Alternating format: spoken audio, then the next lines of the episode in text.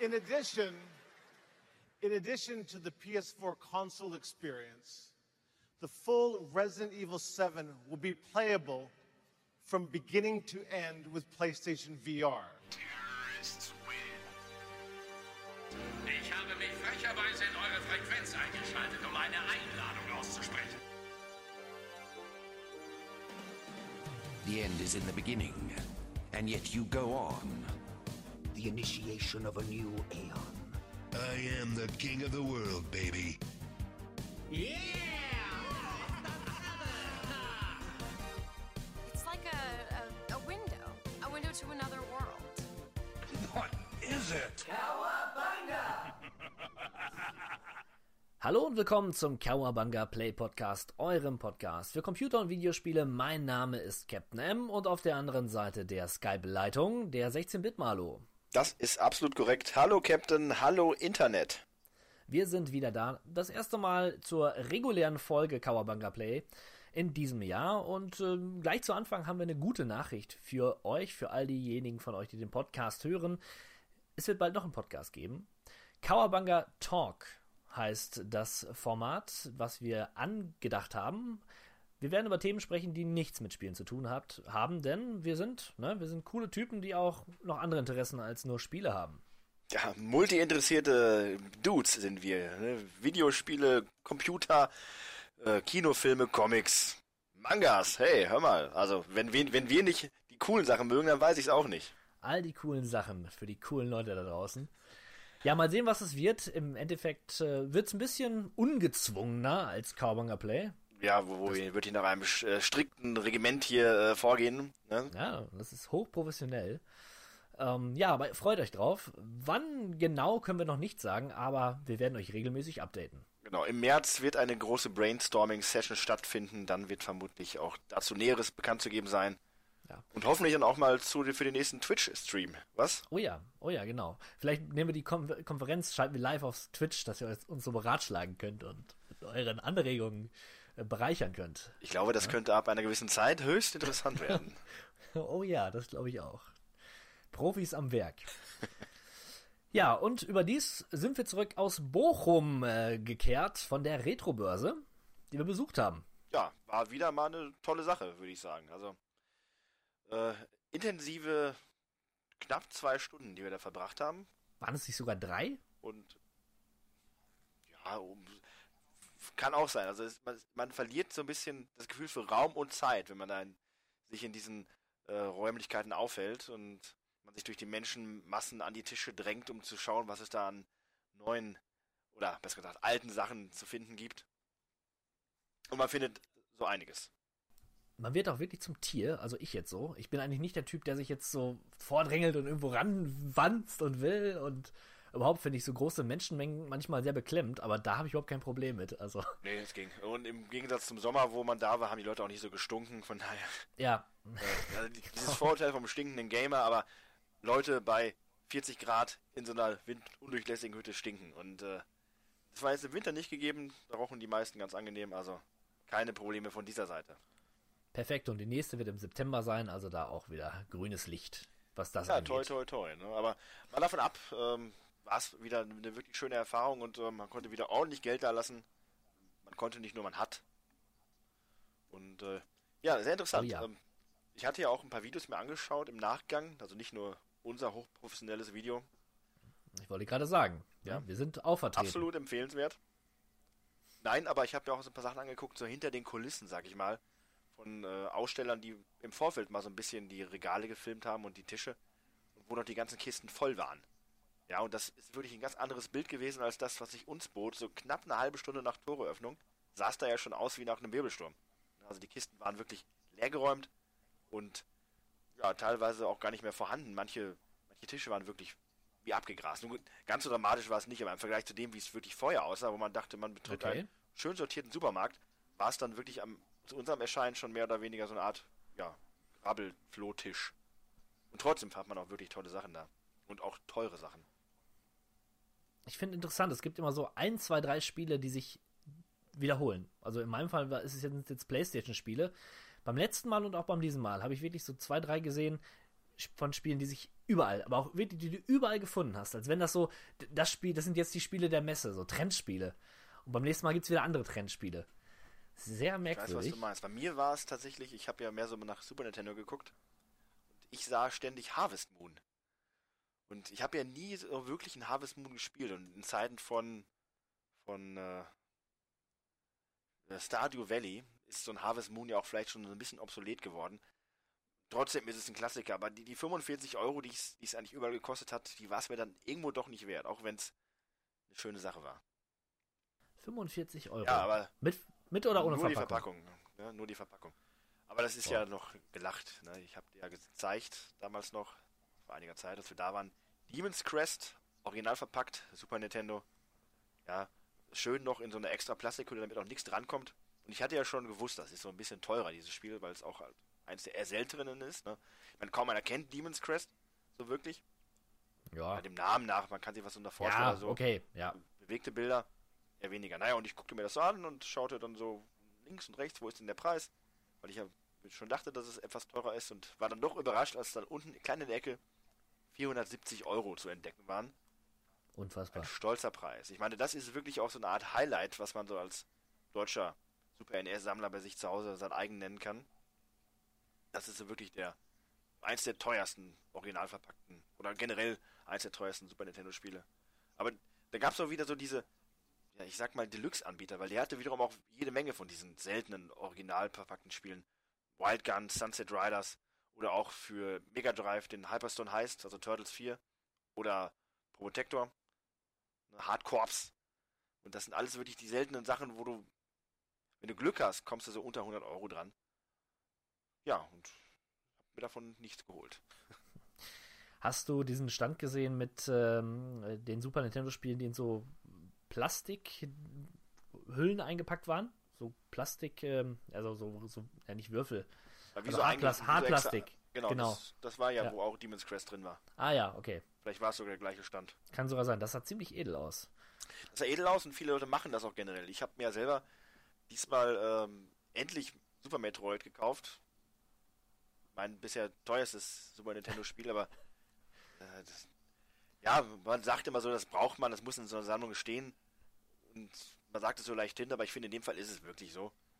Und äh, 65 Ja. Euro habe ich im Endeffekt bezahlt für nur die Hülle, aber dafür gab es nochmal so eine kleine, etwas Hartplastik-Verpackung drumherum. Äh, das hatten sie bei den etwas teureren, ähm, nur Cartridge-Spielen.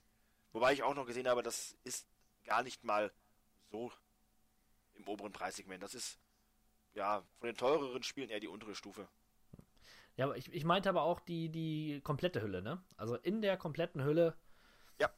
Genau. Groß. Das sieht Also schon schön das- aus. Und das ist so ja. das, was die meisten Sammler machen. Und es gibt tatsächlich auch noch dieses merkwürdige ähm, Grading-System. Das ist aber in Amerika so ein, so ein Thema, wo Spiele quasi bewertet werden von einer Jury. Ne? Und ähm, die werden dann eingeschweißt und dann kriegen sie halt so, ein, so eine Punktzahl oder sowas in der Art. Du hast sie dann in so einem wirklich eingeschweißten Plastik drin, packst sie dann vermutlich auch nicht aus, weil es sind ja eingeschweißt. Das ist eine Sache, mit der ich mich gar nicht anfreunden kann. Und dieses, dieses System macht Spiele nur teurer, weil dann hast du da so eine Maximalwertung an, an top erhalten im Spiel. Ja, das ist dann automatisch 100 Dollar teurer oder so. Also das ist auch nicht, ist auch mal nicht meine Art, damit umzugehen, finde ich. Ich finde, so ein Spiel muss auch gelebt und gespielt werden dürfen. Also nur, nur für einen Schrank ist auch blöd. Richtig, richtig. Und äh, demnach habe ich das auch aus der Plastikhülle schnell rausgeholt. Aber ich kann schon verstehen, wenn man, also ich finde, wenn man da wirklich eine große Sammlung hat und man hat viele Originalspiele, dann würde ich die Packungen auch selber so nochmal archivieren, weil auf Dauer werden sie halt ein bisschen labberig und gehen kaputt. Und dann die Spiele vielleicht nochmal extra in der Kiste oder so, dass ich da immer dran komme. Aber so viele habe ich nicht und so viel Originalverpackungen schon gar nicht, dass ich das auch nur ansatzweise irgendwo lohnen würde. Ja, meine Playstation-Sammlung wächst und gedeiht. Nur die feinsten Spiele mir geholt. Rugrats. Ja, Rugrats, da habe ich ja. Also, ich werde nicht müde, müde zu erwähnen, dass ich das Ich- sehr befremdlich finde. Also ich weiß nicht, ich habe ein Faible für solche Trash-Titel. Ich mag das einfach, wenn es so richtig sch- schlecht ist. Ich ärgere mich heute noch, dass ich jetzt dieses, dieses äh, Wrestling-Spiel für 2 Euro nicht mitgenommen habe. Das sah unfassbar schlecht aus. Der Titel ist mir gerade entfallen, aber ich hatte es dir gezeigt, ne? Ja. Mein Gott, Leute, mein Gott. Beim nächsten Mal. Ich werde es wieder Also generell kann ich zu relativ wenig Spielen, die 2 Euro kosten, Nein sagen. Also mal ganz abgesehen davon. Ich weiß auch nicht, woran es gelegen hat in dem Moment. Ich habe jeden Scheiß gekauft, nur dieses Spiel nicht. Ärgerlich. Naja, ja, ich sage, wer Shoot kauft, der kauft eigentlich generell alles. Also von daher. Shoot. Ja, Shoot, Leute, das ist das schlechteste Playstation-Spiel, was ich je gespielt habe. Und es. Oh, das, Doch, komm. Es ist schon, es ist schon richtig. Pad on TV, also Ah. bei Shoot kann man wenigstens noch kurzfristig Spaß Naja. haben. Für so manche, manche Spiele, die ersten Levels waren ja doch okay. Also Pad on TV hat wenigstens einen Innovationsansatz. Shoot ist ja wirklich so dumm und einfältig und ja, das sind Shooter halt. ja. Naja, da müssen wir, müssen wir mal eine extra Folge drüber machen. Die schlechtesten Spiele aller Zeiten. Hatten wir eh mal geplant. Aber Shoot äh, auf jeden Fall eines der schlechtesten. Und es, und es wächst und gedeiht, man findet es an jeder Ecke. Ja, richtig. Shoot, eine wahre Shoot-Epidemie. Ja, ja, die Retro-Börse, also wir sind auf jeden Fall das nächste Mal wieder da und ähm, ihr schaut euch einfach mal den Beitrag an, den wir dazu gemacht haben auf unserem YouTube-Kanal. Unbedingt Empfehlung. Und wenn ihr wollt, dass ich auch mal so eine Let's Show mache von meinen geilen Erwerbnissen der Messe, dann schreibt in die Kommentare und dann mache ich das vielleicht auch noch. Ach so, verstehe. Das ist überhaupt ein zukunftsträchtiges Format, so Let's Shows. Ne? Wir haben ja neue Technologien jetzt eingeführt. Zwei Kameras. Absolut, also ne? das absolute Clickbait-Zugpferd quasi, diese, dieser Retro-Börsenbeitrag. Auf jeden Fall. Also, und bitte Daumen hoch geben. Ich finde, es hat noch zu wenig Daumen hoch. Ganz einfach. Ja, meine Rede. So. Jetzt aber geht's weiter mit den beliebten äh, Spiele-Releases äh, des Monats. Give me the news. Die Spiele-Releases im äh, Monat Februar 2017. Wir haben uns mal wieder für uns die interessantesten Pi Titel herausgepickt. Sind nicht viele, sage ich euch schon mal. Aber vielleicht ist ja die ein oder andere Perle für euch dabei. Den Anfang macht For Honor. Ubisofts äh, Wikinger, Samurai und was weiß ich, äh, Epos. Riesige Schlachten werden dort gefochten. Ich habe es immer noch nicht so ganz verstanden. Ist es jetzt ein MMO oder ist es jetzt äh, ein Singleplayer-Spiel oder bietet es beides? Also es ist ein Singleplayer-Spiel, denn es gibt ja auch eine richtige Story-Kampagne. Also Ah ja. ähm, die Frage, die man sich eher stellen sollte, ist, ob der, die Story-Kampagne mit quasi echten Spielern als Gegnern fungiert, so ein bisschen aller Dark Souls, oder ob man wirklich komplett alleine spielt und man die Option dann hat, später in einer Art Todesarena oder auch vielleicht einen extra Kampagnenmodus nochmal mit mehreren Leuten zu spielen. Das muss ich gestehen, weiß ich tatsächlich auch nicht. So gehypt ich auch war nach der E3, so ein bisschen hat es auch nachgelassen. Ich bin jetzt nicht ganz. Ich möchte es nicht ganz von der Hand weisen, nur dieses Spiel fällt für mich so ein bisschen in so eine Art Sandwich, so ähnlich wie Titanfall in dieses Battlefield und äh, Call of Duty Sandwich gefallen ist. Resident Evil 7 kam jetzt raus, die Tage, an dem, für das ich mich sehr, sehr interessiere, jetzt auch im Nachgang, möchte ich nochmal erwähnen. Aha, Das- aha, aha. Ist doch besser, als ich zu hoffen wagte. Naja, zum einen das und zum anderen erscheint im März Horizon Zero Dawn, was ich mir auch zulegen werde. Definitiv. Und zwischen diesen beiden Spielen, dieses For Honor, ja, man muss ja auch gucken, wo man mit seinem Geld bleibt, sag ich mal. Und von daher wird das vermutlich eher untergehen. Aber gut, wer weiß. Vielleicht lasse ich auch Ja. mal fünf gerade sein. Interessiert mich nach wie vor nur den Ubisoft 70 Euro Preis, den es sicherlich kosten wird, den möchte ich am Anfang noch nicht zahlen. Also ich habe ja mal in die Beta reingespielt, habe da irgendwie einen Key bekommen. Da konnte man so ein bisschen das Kampfsystem ausprobieren und ich fand es sehr schnell ermüdend. Also ich kam da nicht so wirklich rein. Beta, Aber Schneter, sage ich immer.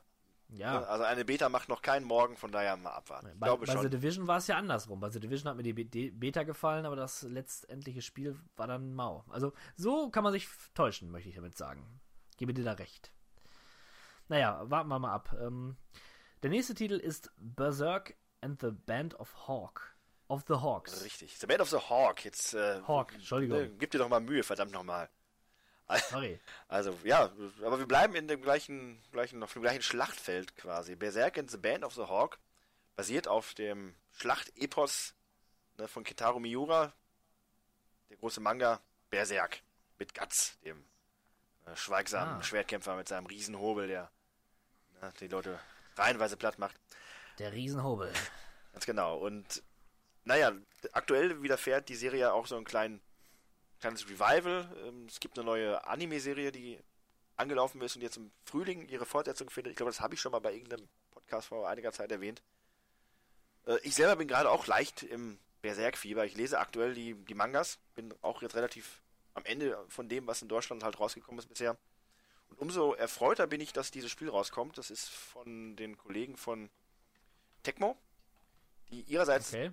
bekannt dafür sind, die Dynasty Warriors Reihe gemacht zu haben. Von denen übrigens in diesem Monat auch ein neues Spiel erscheint. Zwei Spiele in einem Monat, wie kann das sein? Ja, es ist ganz einfach.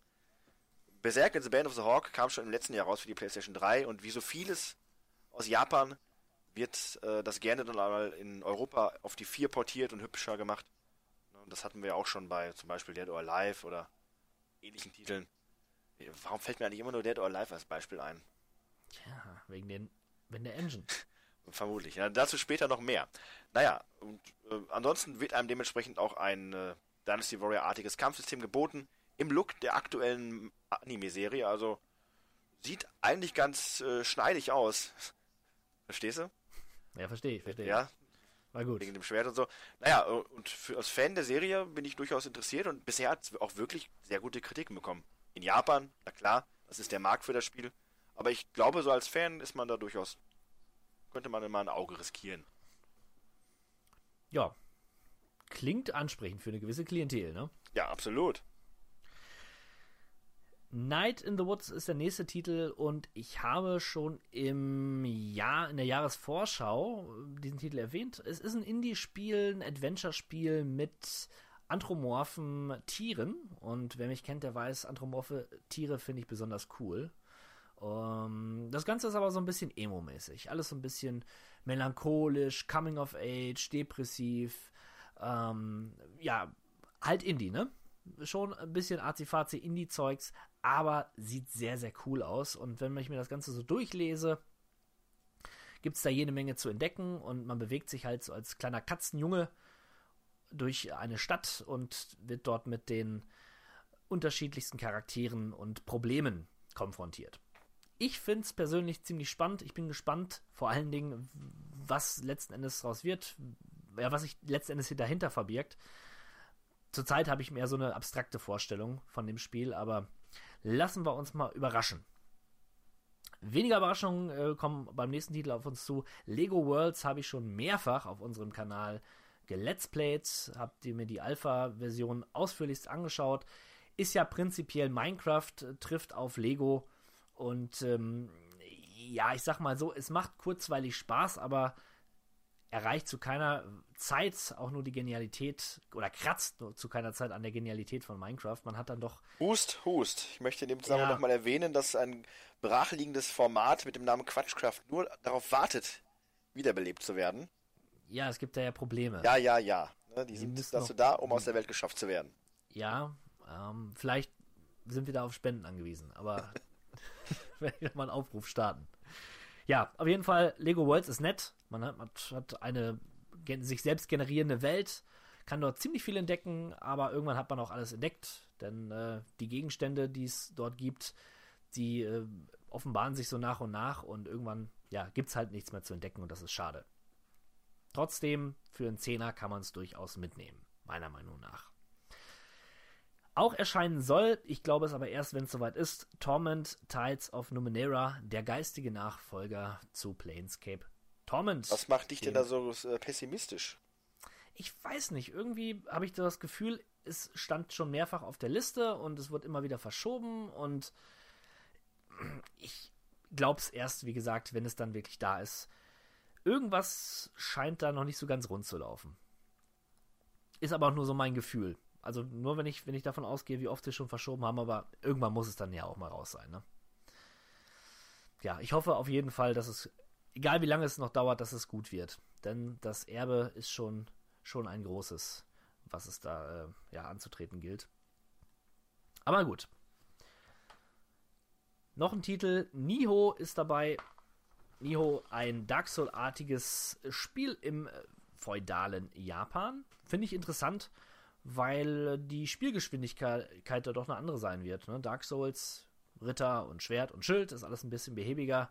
Niho hingegen, da wetzt man die Katanas und das finde ich ist schon mal irgendwie eine nette Innovation. Man muss ja dazu sagen, die Dark Souls-Reihe hat ja echt ein komplettes Genre erschaffen. Ne? Es gibt ja gibt ja kaum Spiele wie Dark Souls, beziehungsweise es gibt immer mehr Spiele wie Dark Souls, die dann auch, ähm, ja, ins, wo Dark Souls dann auch ins Feld geführt wird, wenn es darum geht, ja, äh, Einflüsse zu benennen.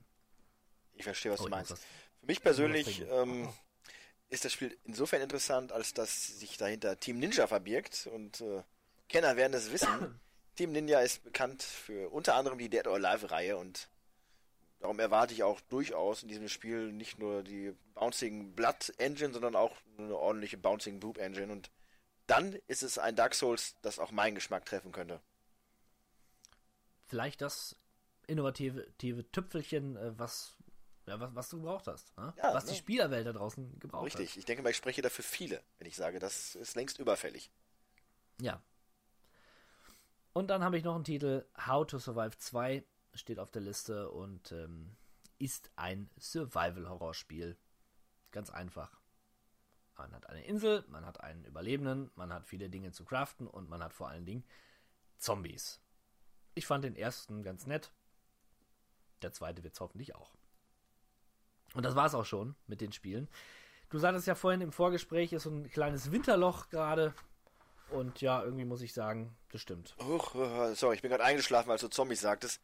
Ja, ja. Äh, ja, aber es stimmt schon. So wirklich die Knallertitel sind jetzt nicht da. Macht aber auch nichts. Das ist so ein bisschen vielleicht das Luftholen vor dem großen Spielefrühling. Wobei bekanntermaßen so die wirklich großen Titel erscheinen auch nicht im Frühling. Also äh, zumindest nicht in dieser Fülle. Mal gucken, was das Jahr für uns zu bieten hat. Na, ich glaube, im, im März geht schon los, ne? Mit Horizon und Mass, Mass Effect soll auch kommen. Naja. Stimmt. Äh, Ja, lassen wir uns überraschen. Ich bin Ja. erstmal verhalten optimistisch. Auch das sage ich übrigens ziemlich oft. Aber es ist so. So bin ich Ist ja, gut, eingestellt. wenn man, ist ja gut, wenn man was Eigenes hat, ne? Das ist immer schön. In der Tat. Ja. Talk to me, oh talk to me, talk to me, oh talk. Ja, hallo und herzlich willkommen bei Kawabanga Play on Tour. Der 16-Bit-Malo und ich sind hier beim guten Stevo. Hallo Stevo. Hallo zusammen. Und der Hock ist auch mal wieder da. Ja, hallo zusammen. Ja, wir sind nicht nur einfach so hier, sondern wir haben uns eingefunden, um Stevos neu erworbene VR-Brille, genauer gesagt die PlayStation VR, zu testen. Und äh, ja, jeder von uns hat so seine Erfahrungen gesammelt und ich würde mal vorschlagen, wir reden ein bisschen darüber. Stevo, vielleicht fängst du einfach mal an. Du hast die Brille ja schon und äh, was war so, waren so deine ersten Erfahrungen? Ja, meine ersten Erfahrungen waren zunächst einmal, dass der Verkäufer im ähm, örtlichen Elektrofachhandel der schlechteste Verkäufer aller Zeiten war. Null motiviert, wollte aber möglichst viel verkaufen.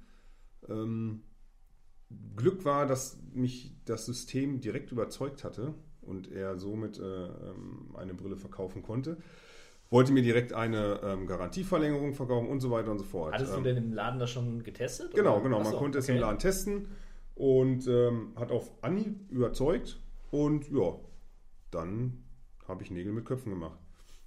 Äh, Eine kurze Gegenfrage. Gab es neben der äh, Sony VR denn auch andere Systeme zum Testen oder hatten Sie nur diese? Nein, sie hatten auch die anderen Systeme zum Testen. Ähm, aber für mich kam natürlich nur die Sony VR in Frage. Fanboy durch und durch. So sieht das aus. Fanboy 18. Kleiner Insider. ja, ähm, ich muss sagen, wir haben ja so ein paar Sachen getestet. Du hattest den Anfang gemacht mit irgendwelchen Videos, beispielsweise von YouTube. Richtig, genau. genau. Ja, hing eigentlich damit zusammen, normalerweise ist da ja eine Demo mit dabei. Ähm, mein Laufwerk hat etwas gesponnen bei der PlayStation, hat die CD immer wieder ausgeworfen. Ich weiß nicht warum. Ähm, ja, letztendlich. Am falschen Ende gespart, würde ich sagen. Ach ja, wo habe ich denn Ja, gespart? wenn man seine PlayStation 4 beim örtlichen äh, Bazar kauft und nicht im, äh, ne, im Internet zum Beispiel, dann passiert sowas. Ach ja. Es gibt einen guten Versandhändler, den kann ich euch empfehlen. Richtig, die benutze ich selbst auch. Äh, ne? Das ist bestimmt das FIFA-Moment. Bin dann Ja. nach einem äh, südafrikanischen Feuchtbiotop. Sehr schön. Ja, ähm, gut. Ist, Es ist heute, ist heute alles ein bisschen lockerer. Ja, genau, genau. schon. ja, genau. das, das südafrikanisch gemacht. Nein, letztendlich, ähm, wa- was kann man zu den YouTube-Videos sagen? Man merkt schon, dass die Bildqualität noch etwas zu wünschen übrig lässt. Man weiß halt nie, wie alt wirklich die Videos schon sind. Dennoch ist man irgendwie immer mittendrin. Also es ist wirklich ein, ein richtig intensives Gefühl. Ähm, auch bei diesen YouTube-Videos habe ich zumindest ähm, das ein oder andere Mal schon mit der berühmten Motion Sickness zu kämpfen. Das heißt, immer wenn die Bilder etwas äh, ähm, schneller und, und hektischer werden, äh, habe ich direkt Probleme.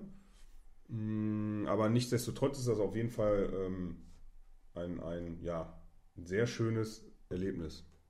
Und man kann im Grunde genommen an jedem Ort der Welt nun sein. Man, also das, ich habe beispielsweise einfach mal New York eingegeben und ja, war dann, bin dann quasi mehr oder weniger durch New York spaziert. Und es Okay. war wirklich sehr, sehr, sehr beeindruckend. Wo es ein bisschen dran krankt, ist natürlich die Auflösung. Das Genau, haben wir absolut. gesehen, aber du sagtest ja schon, man weiß nicht, wie alt die Videos sind Genau. und so weiter.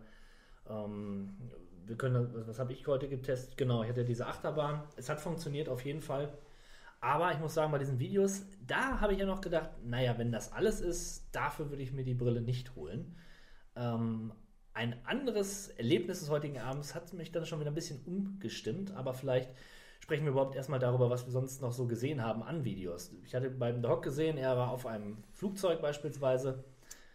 Ja, genau, sehr richtig. Äh, Ich weiß gar nicht, wo das genau gewesen ist, aber es war halt eine Person, die halt quasi sich äh, während des Flugs mit so einer Art uralt Doppeldecker ähm, aus dem Flugzeug raus bewegt hat und äh, relativ frei auf dem Flugzeug gestanden hatte und man konnte genau diese Art des Fliegens, des leicht kranken Fliegens genau nachstellen und äh, sich auch nachempfinden. Ähm, wir haben, glaube ich, noch ein Video gesehen, wo äh, Skydiver über Dubai abgesprungen sind und äh, auch halt ähm, da einen sehr, sehr guten Flug mitbekommen hat, wie sie durch diverse Wolkenkratzer geflogen sind.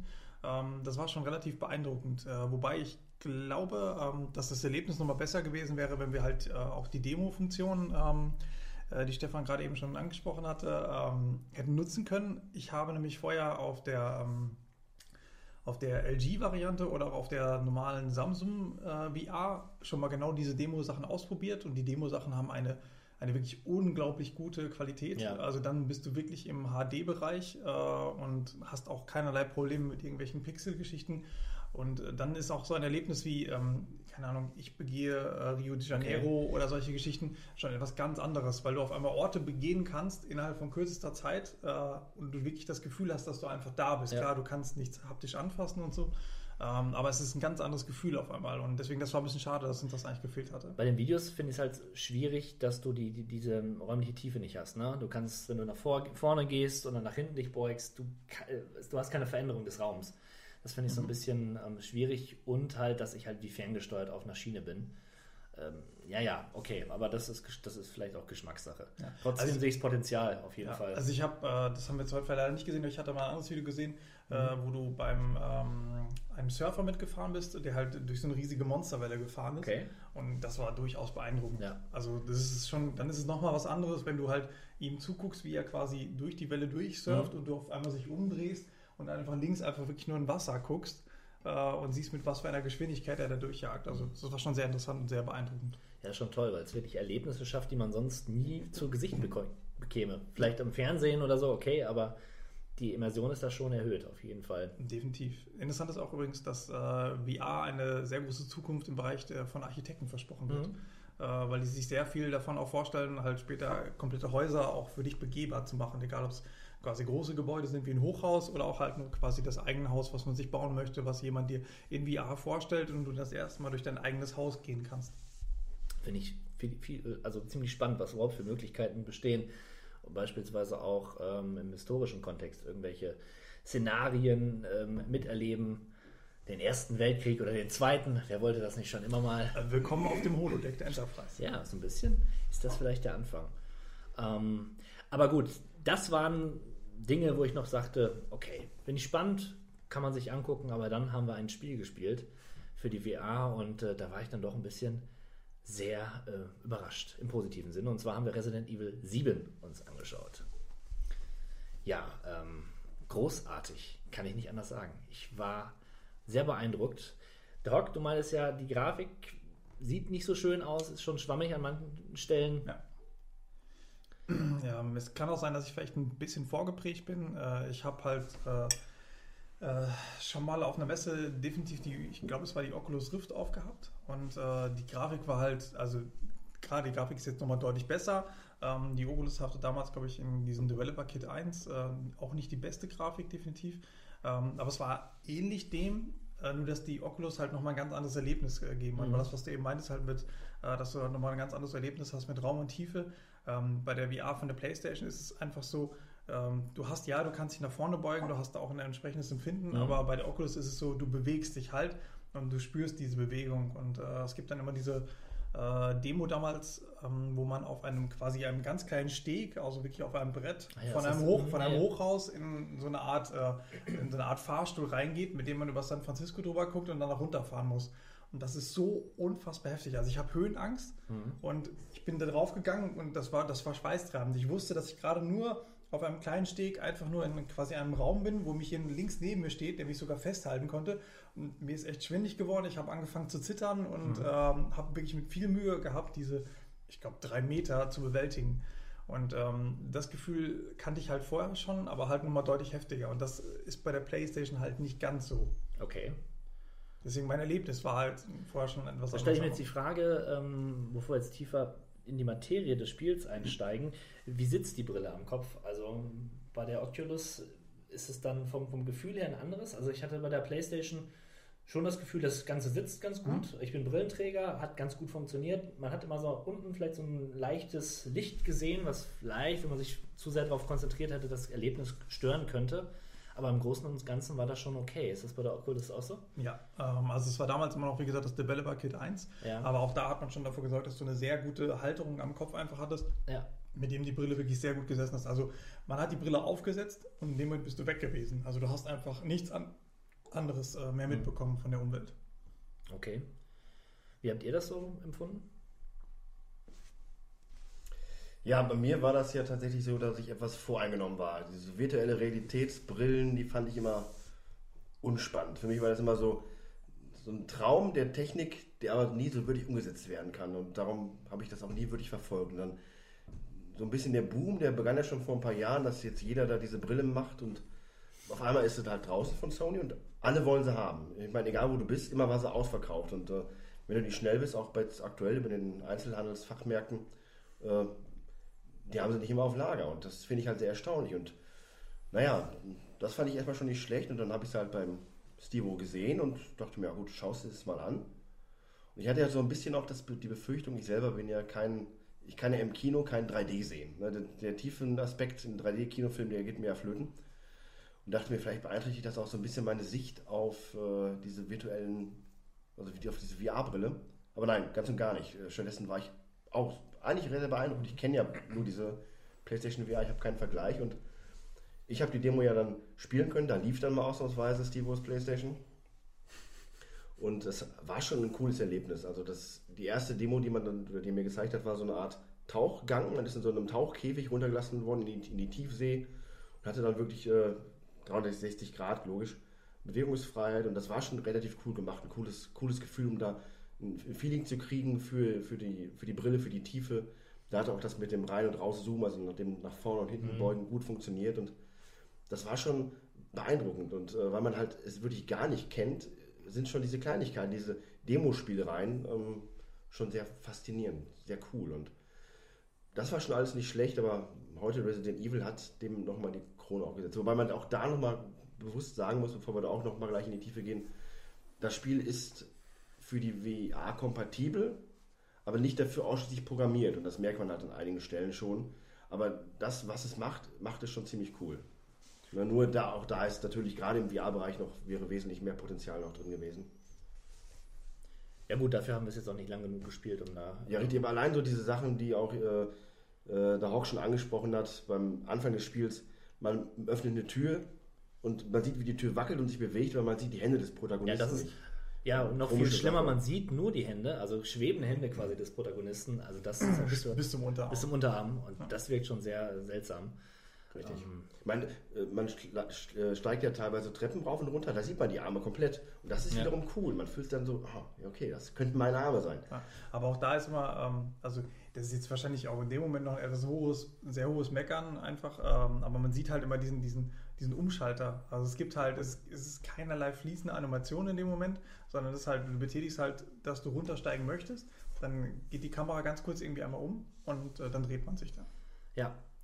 Ähm, ich glaube, ich kann das besser ausblenden als ihr. Also mich stört hat es nicht so gestört. Nö, also ich muss auch sagen, mich hat das überhaupt nicht gestört. Ähm, ich muss dazu sagen, heute war ja wirklich die Premiere auch für mich, Resident Evil äh, zu spielen. Vorher habe ich tatsächlich nur die Demos gespielt und auch nicht wirklich viel.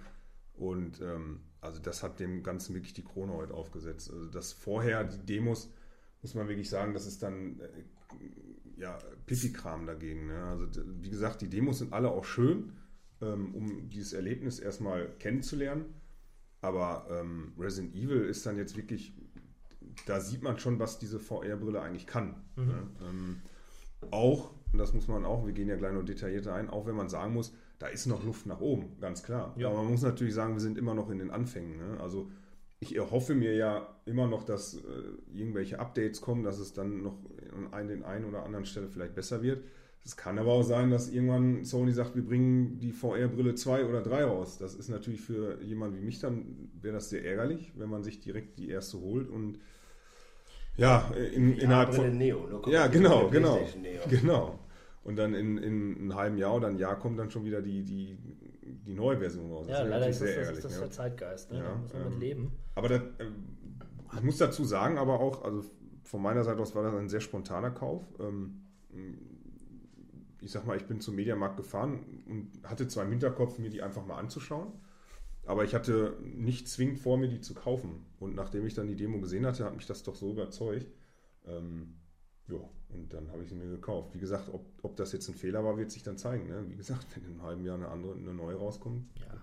Aber das kann ich mir eigentlich nicht Glaube vorstellen. nicht, so schnell nicht. So schnell nicht, ne? Ist die Hardware denn an das Gerät selber, also ich bin mir nicht hundertprozentig, aber ist die an die VR gekoppelt oder bedient sich die VR der PlayStation Hardware? Der PlayStation. Hardware, Darum ist genau. ja äh, auch wirklich so, dass bei der PlayStation Pro ähm, mehr davon ausgegangen wird, dass Spiele da noch mehr gepusht werden im VR-Modus als auf der PlayStation 4 auf der normalen. Okay. Dass es wirklich vielleicht Spiele gibt, die den VR-Modus nur für die Pro anbieten. Ja, das wäre ziemlich ärgerlich irgendwie. Äh, Meine größte Sorge war ja, dass die PlayStation VR gar nicht mit der PlayStation 4 wirklich läuft oder nur sehr rückelig. Und zumindest von Resident Evil ausgehend kann man sagen, das ist nicht der Fall. Das läuft ziemlich flüssig. Klar, wie schon gesagt, Texturen sind ein bisschen schwammig, aber das kann mitunter auch einfach an der Einstellung liegen. Die Brille ist für Stevos merkwürdige Augen optimiert. Äh, wir selber haben halt normale Augen, dann sieht man halt die Sachen ein bisschen äh, etwas, etwas schwieriger. Man muss die Brille wirklich dicht, wirklich dicht am Auge haben. Also bei mir war es zumindest der Fall so. Äh, je dichter, desto schärfer für mich waren die Konturen und je weiter weg, desto unschärfer konnte ich dann auch teilweise die Sachen lesen oder halt gar nicht lesen. Aber wenn sie wirklich ordentlich sitzt und wenn man es für sich eingestellt hat, dann schaut es gut aus. Und was man, was man auch sagen muss, und ich glaube, das ist, korrigiert mich, wenn ich jetzt hier äh, Mist erzähle, ähm, aber soweit ich weiß, ist gerade bei der, bei der Sony VR-Brille der Vorteil, dass man ihn als Brille, also auch mit einer Brille ähm, tragen kann, also die VR-Brille mit einer eigenen Brille tragen kann. Ähm, ich glaube, bei den anderen VR-Brillen ist das etwas schwieriger, oder? Ich erzähle, wie gesagt, jetzt Blödsinn. Also ich habe ähm, die letzten Tage immer ohne Brille gespielt, weil ich auch erst das Gefühl hatte, das funktioniert nicht. Dann habe ich es heute tatsächlich dann noch mal einmal mit Brille äh, getestet und habe festgestellt, wenn man wirklich, also jetzt bei Resident Evil, ich habe keine Probleme gehabt. Ich habe weder, dass irgendwie Licht von den Seiten reingekommen ist, äh, äh, noch dass es irgendwie äh, unangenehm war. Also ich finde äh, als Brillenträger absolut äh, äh, kein Problem und meiner Meinung nach ein großer Vorteil. Ja, also komfortmäßig fand ich es auch sehr angenehm. Ja. Ja, aber lasst uns zu Resident Evil kommen. Ähm, man muss dazu sagen, man kann ja, also die Außenstehenden können den Bildschirm betrachten und sehen quasi die Spielgrafik. Ne? Man sieht quasi das, was derjenige durch seine Brille sieht. Und als ich das so betrachtet habe, ich werde als erster gespielt, ich glaube, Dog war es, genau, dachte ich noch so, hm, okay, naja, hm, hm. und habe wirklich noch so, das sieht jetzt auch nicht so geil aus von der Grafik her. Und als ich dann die Brille auf hatte, ich dachte für einen Moment, mich trifft der Schlag, wirklich. Vielleicht liegt es daran, dass es meine erste wirkliche VR-Erfahrung ist, aber Ich habe gedacht, ich könnte den Vorhang des Fensters hinwegziehen und ähm, ja quasi durch das Fenster blicken. Es war großartig. Also diese Dreidimensionalität, die da erzeugt wird, die funktioniert. Wirklich gut. Und es macht Spaß, sich die ganzen Dinge, die dort herumliegen, anzuschauen, auch wenn die Auflösung jetzt nicht so hoch ist, wie wir schon festgestellt haben. Und ähm, das Spiel an sich ist auch echt gut, muss man sagen. Ne? Als, als Horrorspiel funktioniert es toll, hat viele gute Ideen und ähm, schockiert sogar zuweilen. Also ich Absolut. kann, kann mir schon vorstellen, wenn man ein bisschen zart beseitigt ist, dass das ein richtig Terror. trifft. Ähm, und das ist wirklich eine Sache, die hätte ich auch nicht erwartet. Ich- wie, viele andere Leute, und ich glaube, davon profitiert auch das Spiel stark, ist man ja schon Resident Evil gegenüber, ja, man hat es nicht mehr ernst genommen. Das war ja dieses einstmals coole Spiel, was jetzt nur noch Schrott ist und, äh, naja, sich scheinbar trotzdem immer noch gut verkauft. Naja, und dann, dann macht Resident Evil diesen Silent Hill PE-Klon, ne, und man denkt sich auch, ach Gott, jetzt machen sie, jetzt covern sie Silent Hill. Äh, was kann das nur geben? Aber ich bin nach den ersten Sekunden schon restlos überzeugt gewesen. Das passt perfekt. Und äh, ich meine, die meisten Zuhörer werden sicherlich auch schon den einen oder anderen Test gehört haben zu Resident Evil 7. Es spielt sich wirklich von der reinen Spielmechanik her schon wie ein klassisches Resident Evil 1, 2 oder 3, nur Findest halt aus du? der Ego-Perspektive. Absolut. Ja? Ja, klar ist das Kampfsystem anders, weil du halt Ego-Perspektive spielst, aber das reine Spielprinzip, ne? Gänge, Laufen, Einsammeln, äh, langsameres Spieltempo als solches, äh, finde ich eh wesentlich eher an 1, 2 oder 3 als jetzt an 4 und allem, was danach kam. Gut, allein das Setting ist ja schon mehr daran angelehnt, ne? Gut, jetzt muss man Es natürlich. ist wieder ein Resident Evil und nicht irgendwie ein City of Zombies oder so. Ja, also ich muss auch sagen, die, die Charaktere, die da äh, eingeführt sind, natürlich als sehr stereotyp, aber auf jeden Fall effektiv in dem, was sie darstellen wollen und sollen. Also echt ähm, beeindruckend. Also ich denke, wir spoilern nicht zu viel, wenn wir sagen, da ist eine junge, äh, leicht verwirrte Dame mit einer Kettensäge, die einen bedroht. Ähm, ich, bin, ich bin ein harter Spieler. Ja? Ich spiele die härtesten Sachen. Aber für einen Moment habe ich mich echt erschrocken. Weil das Tolle ist, weil du wenn du wirklich nach vorne dich beugst, kannst du da richtig ins Gesicht schauen. Mein Gott. Ich werde, ganz aufgeregt, wenn ich nur dran denke. Ja, tolle, tolle Sache. Ähm, Ja, äh, Resident Evil 7 ist auf jeden Fall ein ganz klarer Kaufgrund, wenn man eine PlayStation VR hat. Was auch den Grund hat, dass es eigentlich kein richtiges alternatives Vollpreis-Komplettspiel gibt aktuell für die PlayStation VR. Es gibt diese komischen ähm, Dawn of äh, Ja, ähm, Rush of Blood von ähm, Until Dawn. Until Dawn, genau. Was aber nichts anderes als ein Rail-Shooter, mehr oder weniger. Und ein Batman-Spiel. Ja, Batman-Spiele. naja. Äh, aber so richtige Haupt-, also AAA-Titel gibt es noch nicht. Und äh, da haben sie mit Resident Evil, finde ich, schon ein richtig gutes Zugpferd. Ne, es gibt ein paar andere Titel, die nachziehen wollen, wie äh, Fallout 4 soll ja auch den VR-Modus spendiert bekommen. Ein guter Anfang. Nur für mich persönlich, so gut ich es finde, ich kann für mich sagen, für mich ist es noch nicht interessant, weil einfach die Software noch fehlt. Aber wenn es so weitergeht mit Resident Evil und wenn sich das wirklich durchsetzt, sehe ich da keinen, äh, keinen Zweifel, dass das noch besser wird, auch auf der aktuellen Generation und dann auch äh, wesentlich erstrebenswerter noch für den Durchschnittsspieler. Die Frage ist halt tatsächlich, wie ist das mit der Motion Sickness und wie wird da zukünftig mit umgegangen? Wenn ihr mir alle kollektiv sagt, mir ist schwindelig geworden, mir ist schlecht, ähm, dann sind das erstmal drei von vier Leuten, die es nicht unbedingt vertragen. Also Ich, ich fand es anstrengend für die Augen. Also ich fand es ja. echt anstrengend. Ich, ich hätte, glaube ich, auch nicht, also jetzt eine Stunde durchgespielt, äh, aber danach würde ich halt auf jeden Fall erstmal pausieren müssen. okay. Und das würde mir irgendwie das Spielerlebnis auch verhauen. Und ich glaube, das ist auch mein Problem, äh, was der 16-Bit-Mal gerade eben angesprochen hatte. Ähm, es ist der erste AAA-Titel, der jetzt auf VR geht. Und ich habe halt vorher schon VR gesehen und ich hätte halt mehr erwartet. Also ich hätte mehr von einem AAA-Titel erwartet, der das erstmal richtig auf VR ausgelegt ist und mir eigentlich noch mehr bietet. Weil ich hatte vorher schon andere Sachen einfach gesehen und mein Sprung war einfach nicht mehr groß. Okay, ja. Also er war nicht groß genug. Ja. Ich hätte ihn größer erwartet. Ich hätte gedacht, dass es mich noch mehr umhaut, dass mich die Grafik mehr umhauen würde und dass das Ganze auch ähm, mich mehr mitnehmen würde. Und es war, ähn- es war besser, als was ich vorher gesehen hatte, aber der Sprung war für mich einfach zu okay. klein. Und vielleicht lag es bei mir wirklich daran, dass es meine erste wirkliche VR-Erfahrung war. Also ich war wirklich so großartig davon berührt gewesen.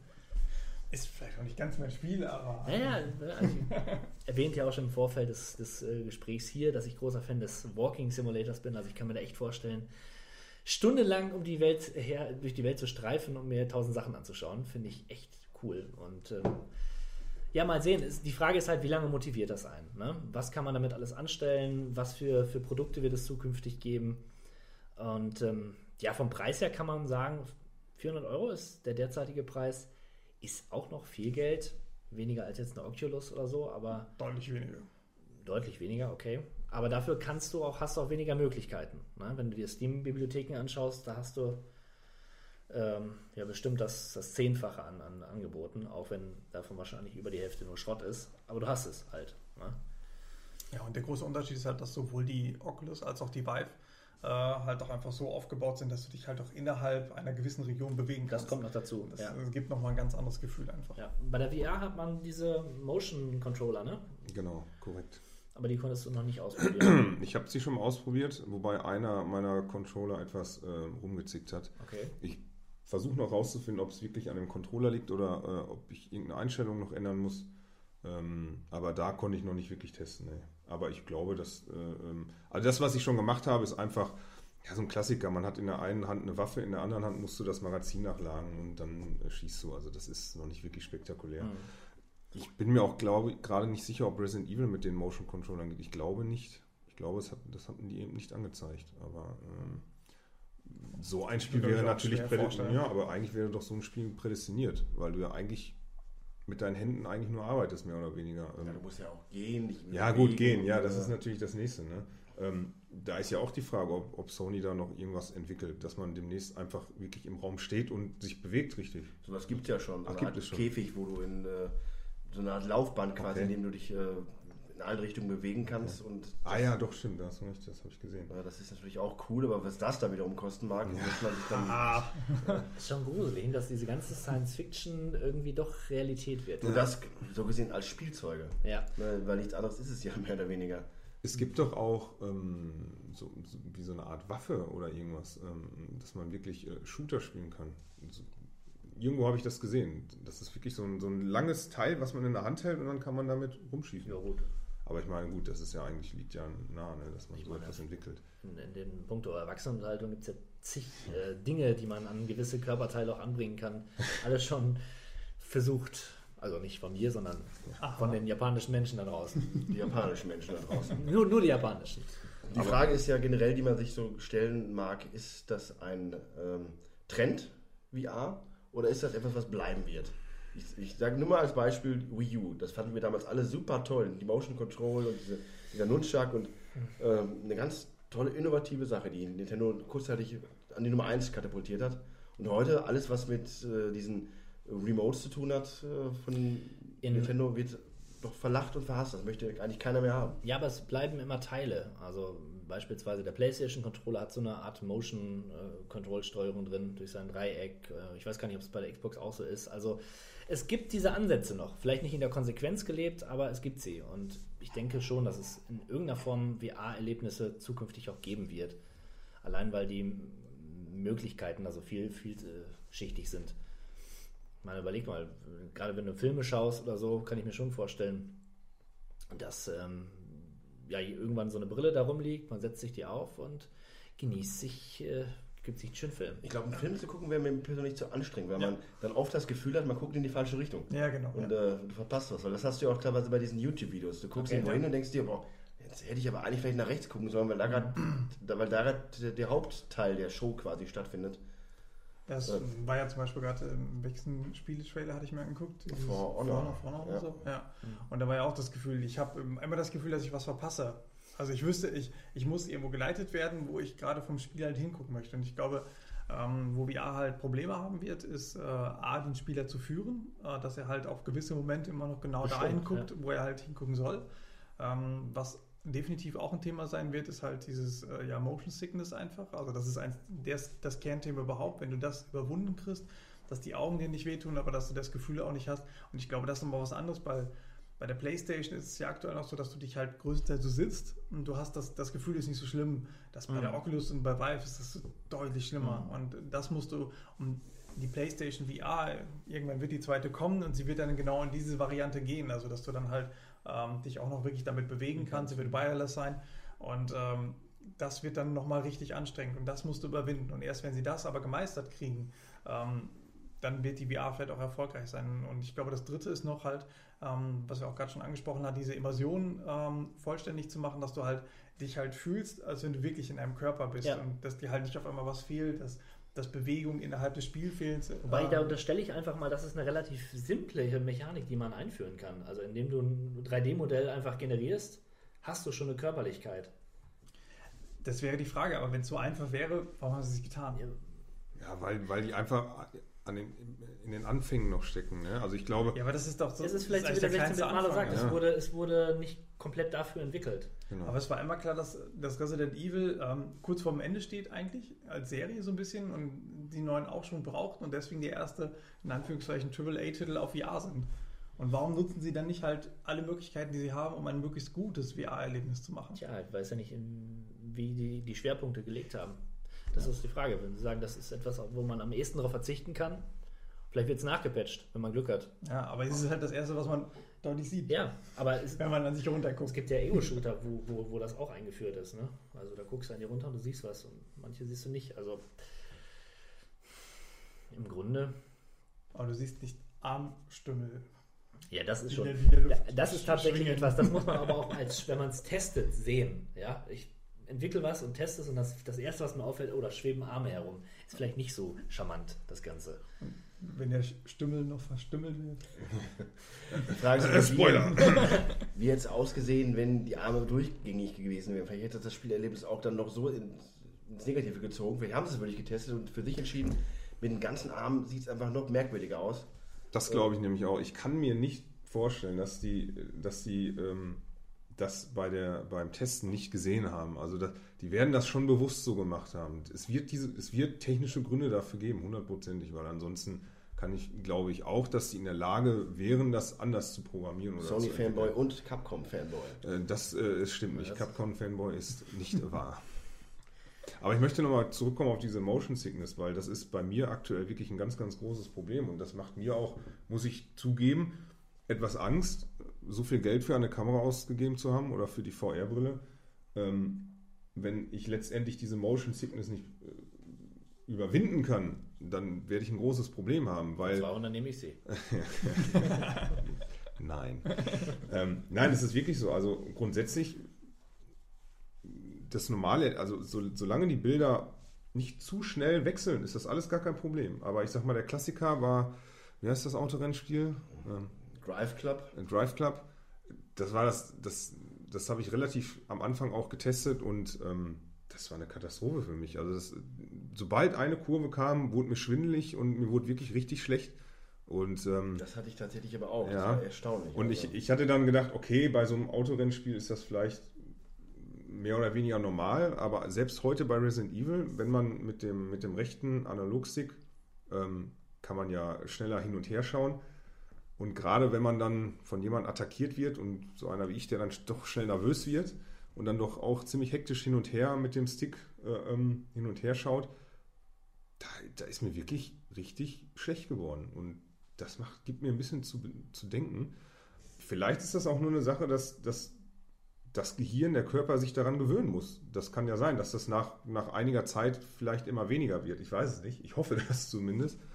Ähm, aber das ist wirklich ein, ein ganz, ganz großes Problem. Und ich weiß, dass, oder vom Lesen her, dass da sehr, sehr viele mit Problemen haben. Und ich weiß auch nicht, ob Sony da irgendwas fixen kann. Ob man da irgendwas verändern kann, das weiß ich nicht. Das denke ich nicht. Da hilft nur Therapie, Stevo. Ja, alles klar. Aber vielleicht, Aber die Inter- VR-Therapie. Ja, in, intensiv spielen. vielleicht laden wir für die nächste Sendung einfach einen Neurobiologen ein. Oh, Ja, ein wissenschaftliches fundiertes Gespräch. Ja, das könnte man tun. Wir wir hätten es schwarz auf weiß Wir sozusagen. spielen vorher eine Runde äh, VR Resident Evil mit. oh ja. Genau. Nee, aber ähm, um, das zusammenfassend zu sagen, also es ist klar, dass, also mir war das von vornherein klar, ich, ich bin in diese Geschichte reingegangen. Ich habe jetzt nicht das, das nicht wirklich richtig, also ich bin mit wenig Erwartungen da reingegangen einfach, weil für mich war klar, dass es, die sind immer noch am Anfang und es wird Kinderkrankheiten geben und genauso ist es ja im Grunde genommen auch. Ne? Irgendwo äh, teilweise verpixelt und diese Motion Sickness hin und her. Aber ich glaube, äh, das wird sich im Laufe der Zeit einfach legen und dann wird das, ähm, denke ich, für, für alle interessant werden, meiner Meinung nach. Tja. Ich bin, wie gesagt, überrascht. Positiv auch. Und Kaufen will ich es mir nicht so schnell. Da bin ich ganz bei dir. Ich kaufe sie mir auch nicht mit dir. Bitte? Ich hab gedacht, wir machen das von unserem Konto, unserem gemeinsamen. Achso, ja, äh, Patreon. Wenn, wenn ihr uns vielleicht äh, bei, bei Twitch mal VR sp spielen und streamen sehen wollt, dann spendet. Also wir brauchen zwei Brillen. Also wenn es ein Finanzierungsziel geben sollte, mit dem wir nur noch eine Stunde pro Podcast machen. Auch das können wir gerne diskutieren, aber an anderer Stelle. Habt ihr noch letzte Worte oder soll es das jetzt erstmal gewesen sein? Ähm, ja, vielleicht noch anmerken, also ich möchte nicht sagen, dass ich es jetzt schlecht machen wollte. Ähm, ich fand das Erlebnis trotzdem sehr gut, äh, was ich jetzt auch mit VR mit Resident Evil hatte. Ähm, auch von halt von der Bewegung und ähm, wie es im Spiel gewesen ist. Und dass es, glaube ich, zu, insbesondere zu Beginn sehr schwer ist, äh, so einen Kampf darzustellen, weil man halt durch den Controller durchaus einfach, also durch den Kopf ist man hektischer. Äh, man sorgt einfach dafür, dass man mehr links nach rechts guckt und versucht irgendwie auszuweichen und das Spiel ja gar nicht so schnell nachkommen kann. Ähm, das war mir schon vorher bewusst, dass es kommen würde. Ich hatte halt einfach nur mir von der, von der Grafik und von ein, zwei Einstellungen halt, äh, wie es dargestellt wird, irgendwie mehr erhofft. Das war halt so das, was mich ehrlich gesagt so ein bisschen einfach enttäuscht hat, leider. Okay. Also meine letzten Worte sind, ähm, wer sich die VR-Brille anschaffen will, den kann ich wirklich nur empfehlen, direkt Resident Evil mit dazu zu kaufen. Weil das ist für, für mich das Nonplusultra aktuell. Eine sehr weise Empfehlung. Und äh, damit würde ich sagen, Wasteland 2 muss niemand in VR spielen. Zurück in die Vergangenheit, zurück im Jahre 2005 sind wir angekommen. Bevor wir allerdings gleich mit den Spielen loslegen, hat der Herr der Fakten alias 16-Bit-Malo da so einiges für euch zusammengetragen. Viel Spaß. Ja, eher weniger als mehr, aber was soll man machen? 2005 ist für mich meiner Ansicht nach das schlechteste Jahr der, seit Der Videospiele. der Zeit. Und der Videospiele. Das sowieso, aber dazu kommen wir gleich im Detail später. Aber fangen wir an. 2005, wer weiß es nicht, es war das Schiller-Jahr und das Hans-Christian Andersen-Jahr äh, anlässlich ihrer jeweiligen 200. Äh, Geburtstage bzw. Todestage mir Bezug auf Schiller. Naja, darüber hinaus war der Uhu, oder wie er lateinisch heißt, Bubo Bubo, der Vogel des Jahres. Die Unglaublich. Schwarzerde ist der Boden des Jahres. Gut. Und ich finde, das sagt schon alles aus. Solides Jahr, Mehr ist auch- solides Jahr. Ja, politisch, Sport oder gesellschaftlich ist nichts passiert. Die Leute haben einfach so ihren, ihren Stiefel runtergespult. Hm. Anders in der Videospielwelt. Da ging es ein bisschen heißer her. Ähm, es war nämlich das Jahr vor der Wende, wenn man so möchte vielleicht. 2005 war noch mal so, so abhängen im Schlafanzug äh, auf der Couch und äh, kein Bock, aber morgen geht's los. Und morgen wäre 2006. Und da wurden schon die Weichen gestellt. Denn die Xbox wurde offiziell angekündigt, die Xbox 360, die PlayStation 3 und auch die Wii. Fett. Ja, alle großen Entwickler haben da ihre Konsolen angekündigt und die Xbox 360 ist sogar dann noch im Jahre 2005 erschienen. Das macht es dann auch nicht besser, aber naja. Darüber hinaus, es gab einen kleinen Skandal, über den man noch heute spricht, äh, in der Videospielewelt. Und natürlich sorgte ein GTA-Teil dafür. Die Rede ist von San Andreas und dem sogenannten Hot Oh. Coffee Mode. Genau, wer es nicht kennt, ähm, es war wohl so, dass man auf Seiten der Programmierer darüber, darüber nachgedacht hat, eine Art ähm, Sex-Minispiel zu implementieren in dieses ganze Spiel. Wo man dann mit Tastendruck verschiedene Positionen quasi interagieren konnte und hat sich dadurch dann einen Bonus erworben. Es gab ja in dem Spiel jede Menge verschiedene Sachen, womit man seinen eigenen Status verbessern konnte. Aber dann haben sie wohl doch gedacht, nee, komm, die Gesellschaft ist noch nicht bereit dafür, lassen wir es weg. Dumm nur, dass sie den Code auf dem Spiel gelassen haben und findige Hacker haben das dann herausgefunden und dafür halt gesorgt, dass es veröffentlicht wird. Ja, und das hat dann wiederum bei Rockstar für heiße Ohren gesorgt, denn ein Sturm der Entrüstung ist dann auf äh, die Firma niedergeprasselt, was dazu führte, dass das Spiel dann eingezogen wurde und nicht mehr hergestellt worden ist. War ja auch schon etwas länger draußen zu dem Zeitpunkt. Und sich dann im Nachgang tausendfach mehr verkauft. Ja, kurzzeitig auf jeden Fall. Das war dann natürlich wieder in aller Munde und wenn man sich das mal anschaut, das ist absolut lächerlich. Die Figuren sind nicht mal nackt. Es ist nur an, aneinander gerubbel der, äh, dieser Polygonpüppchen. Naja, ich, wie gesagt, 2005 ein trauriges Jahr. Ansonsten äh, für Sony ein gutes Jahr, denn die PlayStation 2 hat einen Rekord gebrochen. Nämlich war es die Konsole, die am schnellsten die Marke von 100 Millionen verkauften Einheiten übertroffen hat. Den Zeitraum, den es dafür brauchte, um das zu verkaufen. Und damit hat sie den Vorgänger, die PlayStation 1, überboten. Also die Erfolgsgeschichte von Sony ging nahtlos weiter, so wie es auch noch heute der Fall ist. Spoilerwarnung für alle Leute, die im Jahr 2005 stehen geblieben sind. Naja, die Konsolenvielfalt der vergangenen Jahre hat sich auch etwas reduziert. Es gibt nur noch die großen drei. Und die waren vertreten mit Nintendo, mit dem Game Boy Advance, dem GameCube und dem Nintendo DS. Sony hatte die PlayStation 2 und die PSP noch im Rennen. Und Microsoft neben ihrer PC-Plattform natürlich die Xbox und dann am Ende auch die Xbox 360. Ja, tolle Zeiten. Ja, wenn du tolle Zeiten. Wenn du tolle Zeiten sagst, dann meinst du vermutlich auch, was waren denn die meistverkauften Spiele im Jahr 2005? Na, da bin ich aber ich gespannt. recht? ja, auf jeden Fall. Ja. Und äh, das Problem ist, die meisten, die beste Datenerhebung erfolgt leider, oder naja, was heißt leider, aber die erfolgt halt in Amerika, was oft repräsentativ ist für den Rest Weltmarkt, aber gerade in diesem Jahr schon so ein bisschen, naja, ich glaube, dass viele Spiele davon in Europa nicht ganz so populär waren. Fangen wir an mit dem zehnten Platz. Lego Star Wars The Video Game. Kann ich noch eher nachvollziehen. Das Ja. war ja quasi so das Spiel, mit dem Lego so den Fuß in die Spieletür gebracht hat. Das, was jeder irgendwo gespielt hat und sich dann dachte, boah, das ist Lego, aber irgendwie cool. Genau. Naja, auf Platz 9 haben wir NBA Live 06. Ja, Star Wars Episode 3 Revenge of the Sith. Ähm, Tja. auch ein, naja, profitiert halt von der Star Wars Lizenz und davon, dass es ein dickes LucasArts-Spiel war. Naja, auf Platz 7 dann MVP Baseball 2005. Was ist denn da los? Das gibt's doch gar nicht. Ja. Auf Platz 6 Star Wars Battlefront 2. Man merkt, ein neuer Star Wars Film kam wohl in diesem Jahr raus. Auf Platz 5 dann NCAA Football 06. Okay, ja, auf Platz 4 dann Madden NFL Mal 06. wieder. Ja, nicht das letzte Mal. Ähm, auf Platz 3 Gran Turismo 4. Mhm. Auf Platz 2 Pokémon Emerald. Und das ist ja wohl mal eine Sensation. Ein Pokémon-Spiel erscheint in dem Jahr und ist nicht auf Platz 1 der Verkaufszahlen. Wie ist das möglich? So, jetzt halte ich fest, auf Platz 1 Madden NFL 06. Da- Ja. Ja. ja. Platz 1 geht an die PlayStation-Version und Platz 4 geht an die Xbox-Version. Oh Absurd. Mann, oh Mann, oh Mann. Ja, das äh, macht mich, das stimmt mich ja schon freudig auf das Jahr und auch die Spiele, die wir jetzt gleich noch besprechen werden. Richtig. Aber äh, ich bin da noch nicht fertig mit meinen tollen Listen. Oh, oh. ne? Also, ich habe noch die bestverkauften Computerspiele. Also PC-Plattform, Windows, Linux. Und die sieht ein bisschen mehr aus wie eine Videospielliste, die man auch nachvollziehen kann. Nämlich auf Platz 10, die gehe ich jetzt schneller durch. Äh, Call of Duty 2, Mhm. klar. Auf Platz 9, The Sims Deluxe. Okay. Auf Platz 8, Age of Empires 3.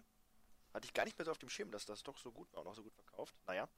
Auf Platz 7, The Sims 2. Hm. Auf Platz 6, Battlefield. Auf Platz 5, Roller Coaster Tycoon 3. Coole Sache. Auf Platz 4, Guild Wars. Ja. Ja, der Boom war da. Auf Platz 3, The Sims 2. Zwei. Auf Platz 2, The Sims 2 University, das Add-on. Also wir haben dreimal äh, The Sims in dieser Top 10. ja Schon beeindruckend. Sims war mal eine echte Macht. Richtig. Äh, und auf Platz 1, damals eine Macht, heute eine Macht, World of Warcraft. Okay. Respektiere ich. Genau, das waren die Verkaufszahlen, aber was sagen die Kritiker? Ähm, was waren die besten gescorten Metacritics, die im Jahr 2005 erreicht worden sind? Auch kurz die Top 10. Auf Platz 10, World Soccer Winning 11 8 International. Wow, was für ein Titel. Heißt bei uns in Europa und im Rest der Welt Pro Evolution Soccer 4. Okay. Ja, man hat sich dann wohl gedacht, in Japan kommt das cool mit so einem Gewurselnamen, aber nennen wir es mal lieber cooler, einfacher. Durchschnittswertung von 91. Battlefield 2 auf Platz 9 mit ebenfalls 91. Auf Platz 8 dann Mario Kart DS mit 91. Solide. Auf Platz 7 neue IP, Guitar Hero. 91% hat eingeschlagen wie eine Bombe. Auf Platz 6 dann Shadow of the Colossus. 91 Punkte. Oh, 91. Platz- Platz 5 erreicht ein gewisses Forza Motorsport. ja, die Zeit lasse ich dir. Auf Platz 4 dann Sid Meier's Civilization 4 mit satten 94 Punkten. Gleiche Punktzahl erreichte auch auf Platz 3 Tom Clancy's Splinter Cell Chaos Theory. Auf Platz 2 dann mit ebenfalls 94 Punkten God of War und mit Abstand und einer Durchschnittsnote von 96. Sehr, Moment, lasst euch, Moment, lasst es euch auf der Zunge zergehen. 96 Punkte, Prozent bekommt. Resident Evil 4. Damit hast du ja vermutlich jetzt nicht gerechnet, was? Nee, ich habe jetzt irgendwas Blödes erwartet. Genau, aber man muss ja sagen, die äh, Metacritics sind ja dann teilweise doch etwas näher auch an den, an den Mainstream-Spielen dran. Einfach weil die auch dann mehr im Fokus der Re Reviews geraten. Äh, ja, Resident Evil, ich verstehe einfach den Mega-Hype über dieses Spiel nicht, aber da kommen Da wir gleich mal zu, zu, wenn wir genau. dabei sind. Und dann noch ganz kurz zum Schluss, ähm, die Spiele, die sich für die sechste Generation im Allgemeinen, die sich ja dann dem Ende näherte im Jahr 2005, am besten verkauft haben, über die Jahre hinweg, ähm, was dann im Jahr 2005 endete. Auf Platz 10 Final Fantasy 12. Mhm. Auf Platz 9 Final Fantasy X. Auf Platz 8 Metal Gear Solid 2. Auf Platz 7 Super Smash Bros. Melee. Die haben sich alle so im Schnitt 5 bis 7 Millionen, 7 Millionen Mal verkauft. Immer nur jeweils für eine Konsole. Es wurden da keine Konsolen kumuliert, sondern immer nur der beste Wert eines Spiels wurde für diese Liste in Betracht gezogen. Auf Platz 6 dann Halo 2 mit 8 Millionen. Das wird jetzt immer peu à peu mehr. Gran Turismo 4 auf Platz 5 mit 10 Millionen verkauften Einheiten. Auf Platz 4 GTA San Andreas mit 12 Millionen verkauften Einheiten. Auf Platz 3 Gran äh, GTA 3 mit 15 Millionen verkauften Einheiten. Ebenfalls 15 Millionen hat Gran Turismo 3. Und auf Platz 1 mit knallharten 17,5 Millionen verkauften Einheiten für die PS2. Nur für die PS2. GTA Vice City. Die ersten vier Plätze also dreimal GTA. Man merkt auch, das ist immer noch eine Macht. Und ich freue mich tatsächlich, dass GTA Vice City so viel Anklang gefunden hat, auch in der Käuferschicht. Und frage mich daher, wäre es nicht mal wert, eine Reise zurück in die 80er und nach Vice City? Für ein kommendes GTA. Und wenn es auch nur für ein ausuferndes Add-on der, der, da der Fall wäre. Also ich wäre dabei.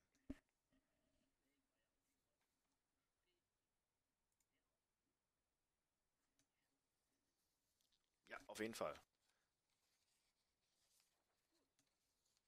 Ja, so viel zu der Übersicht. Äh, Das Übliche haben wir abgehandelt. Dann können wir uns dem Eingemachten wenden, was?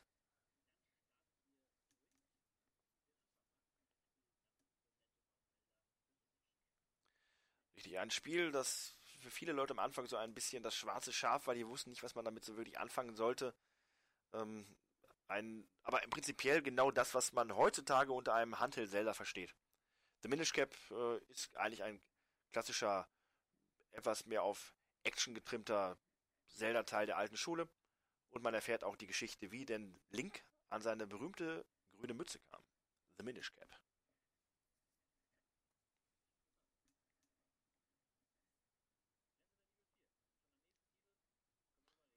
Wir können drüber reden und äh, da nochmal kurz auch ein bisschen erwähnenswert ist die Macht, die Nintendo hat. Denn Resident Evil als mega fette IP kam zuerst exklusiv nur raus für den Nintendo GameCube. Ja, tatsächlich. Und da war ich tatsächlich damals auch froh, einen GameCube im Besitz zu haben.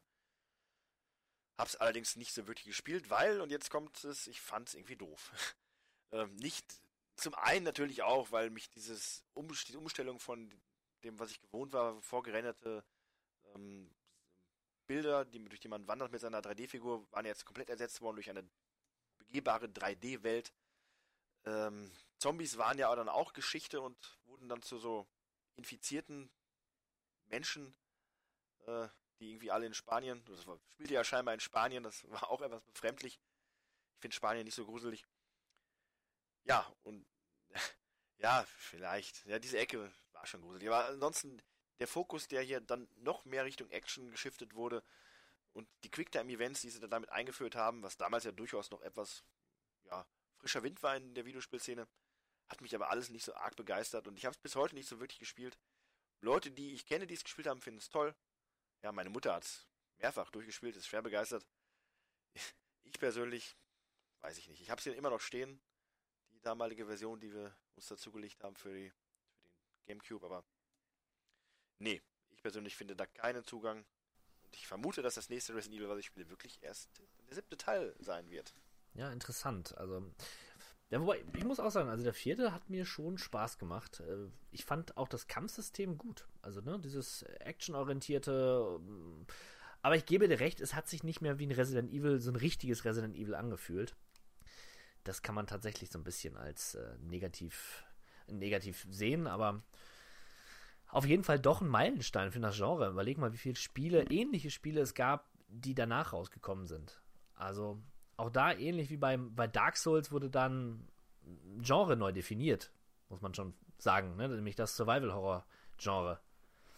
Zum einen das und richtig. Und dann allein diese äh, Third Person mit dem über die Schulter Fadenkreuzartigem Schießen, das war schon. Ja, genau. Ne? Diese Art von Shooter. Gab es vorher schon, aber Resident Evil hat es dann natürlich absolut perfektioniert und populär gemacht und nachahmens oder erstrebenswert für andere Spiele.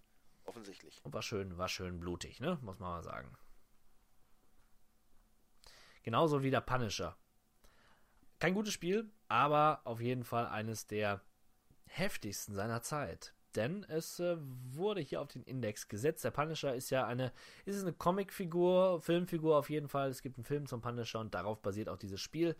Ein Brutalo-Typ foltert sich durch böse Menschen. Also er bedroht böse Menschen, um an Informationen zu gelangen und natürlich verschont er nicht deren Leben und es gab, gab allerlei Tötungsszenen.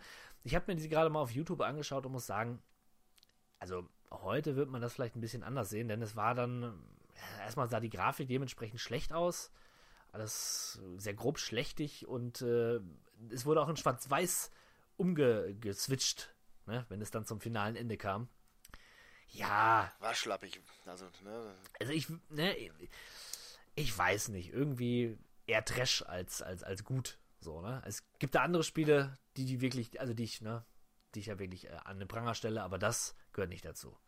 Ja, es gibt einen Grund, warum der Punisher irgendwie nie so wirklich es schafft, in der Gesellschaft Fuß zu fassen. Weder die Comic-Reihe, die ja durchaus ihre Fans hat, aber dann auch nicht die Kinofilme oder auch die Serie. Der Punisher, der bleibt halt einfach so ein Randgruppenphänomen. Kein Wunder, wenn er auch jeden foltert. Ne? ja, okay. Leute ist mögen richtig. Menschen nicht, die andere Menschen foltern. Naja. Außer Trevor, den finden wir alle cool. Ja, stimmt. Trevor habe ich vergessen. Naja, gut. Haben wir das auch durch. Aber der nächste Titel ist ähm, da schon ein bisschen besser. Oddworld, Stranger's Wrath. Wir erinnern uns an Ape, ne? diese kleine knuddelige Figur der PlayStation 1-Ära. Naja, so knuddelig ist er eigentlich nicht. Er ist eher hässlich widerlich. und ekelhaft und bewegt sich durch 2D-Welten. Aber bei Stranger's Wrath wird das Ganze in die drei, dritte Dimension äh, umgemodelt und ins Wildwest-Szenario verlegt, was irgendwie cool ist und abgefahren. Ne, da ist, hat man so einen Staubmantel an und einen Hut auf und hüpft da äh, durch die Gegend und das sieht irgendwie abgefahren aus. Kennst du das Spiel eigentlich? Hast du schon mal gesehen? Ja, ähm, jetzt wo du gerade sagst, das Wild West, da habe ich tatsächlich ein Bild vor Ja, es Augen. ist, Im Grunde ist es ein Action-Adventure oder Plattformer. Und auch heute noch kann man sich das Spiel gut anschauen. Star Wars Knights of the Old Republic 2 The Sith Lords. Hm, Ja, für viele Leute. eine echte ähm, Enttäuschung. Ja, aber die Story soll wohl alles oder vieles wieder rausgerissen haben, gerade zum Ende hin. Äh, ein Twist, der sich gewaschen hatte. Aha. Ja, ich, ich persönlich fand es auch cool, als ich es gelesen habe. Darum werde ich diesmal darauf verzichten, äh, das hier zu spoilern, weil wenn dir irgendjemand zuhört und auch nur ein wenig Lust hat, jetzt wo diese ganze Star Wars Manie wieder losgetreten wird durch diese mittelmäßigen äh, Disney-Verfilmungen äh, und Lust hat, ein Star Wars-Spiel zu spielen, gerade die KOTOR-Spiele, der sollte es tun und äh, der wird, glaube ich, angenehm überrascht sein. Und auch wenn Leute sich beschwert haben, jetzt im Laufe der Zeit hat das Spiel doch seinen Kultstatus erreicht. Ja, und er weiß sich als nach wie vor gut spielbar. Echt? Ich habe immer gedacht, das wäre so das Dragon Age 2 der BioWare-Spiele. Aber gut, wenn es gut ist, dann habe ich nichts gesagt. Star Fox Assault. Ja, ähm, zu, den, zu dem Zeitpunkt ging, ging Star Fox noch ganz gut. Nach dem etwas misslungenen Star Fox Adventures war das ja so ein Hybrid aus eigentlich allem, was vorangegangen war. Ne? Man hatte seine klassische ja, Rail-Shooter, äh, Flugsimulationsnummer, die man da schon seit Star Fox 1 kennt auf dem Super Nintendo. Dann gab es aber auch noch die Möglichkeit, mit einem Panzer durch die Gegend zu fahren. Und man konnte sogar zu Fuß teilweise Missionen erledigen. Also so ein bunter Mischmasch und äh, ja, generell eigentlich ein ganz nettes Spiel. Was heißt nettes Spiel? Ich würde sogar sagen, für Nintendo DS-Besitzer. Wobei, nee, es kam sogar auf dem Gamecube raus. Also für Star Fox-Fans sicherlich ein Pflichtkauf. Klingt so ein bisschen nach Shoot. Ja, ja, Shoot in gut. Shoot in gut, okay. FIFA Street. Ja, der Versuch von EA, so ein bisschen cool zu werden und äh, so diese eingeschlafene Fußballsimulationsreihe mit so einem kleinen Spin-off äh, ein bisschen junge, frisches Blut zu verschaffen. Und meiner Ansicht nach ist das gelungen, wobei man auch sagen muss, das ist schon so ein bisschen gewollt auf cool und auf gewollt auf Jugendsprache getrimmt, dass man dann auch schon teilweise vor dem Fernseher saß und sich dachte, puh, so redet aber eigentlich wirklich keiner. muss das ja heute richtig peinlich sein.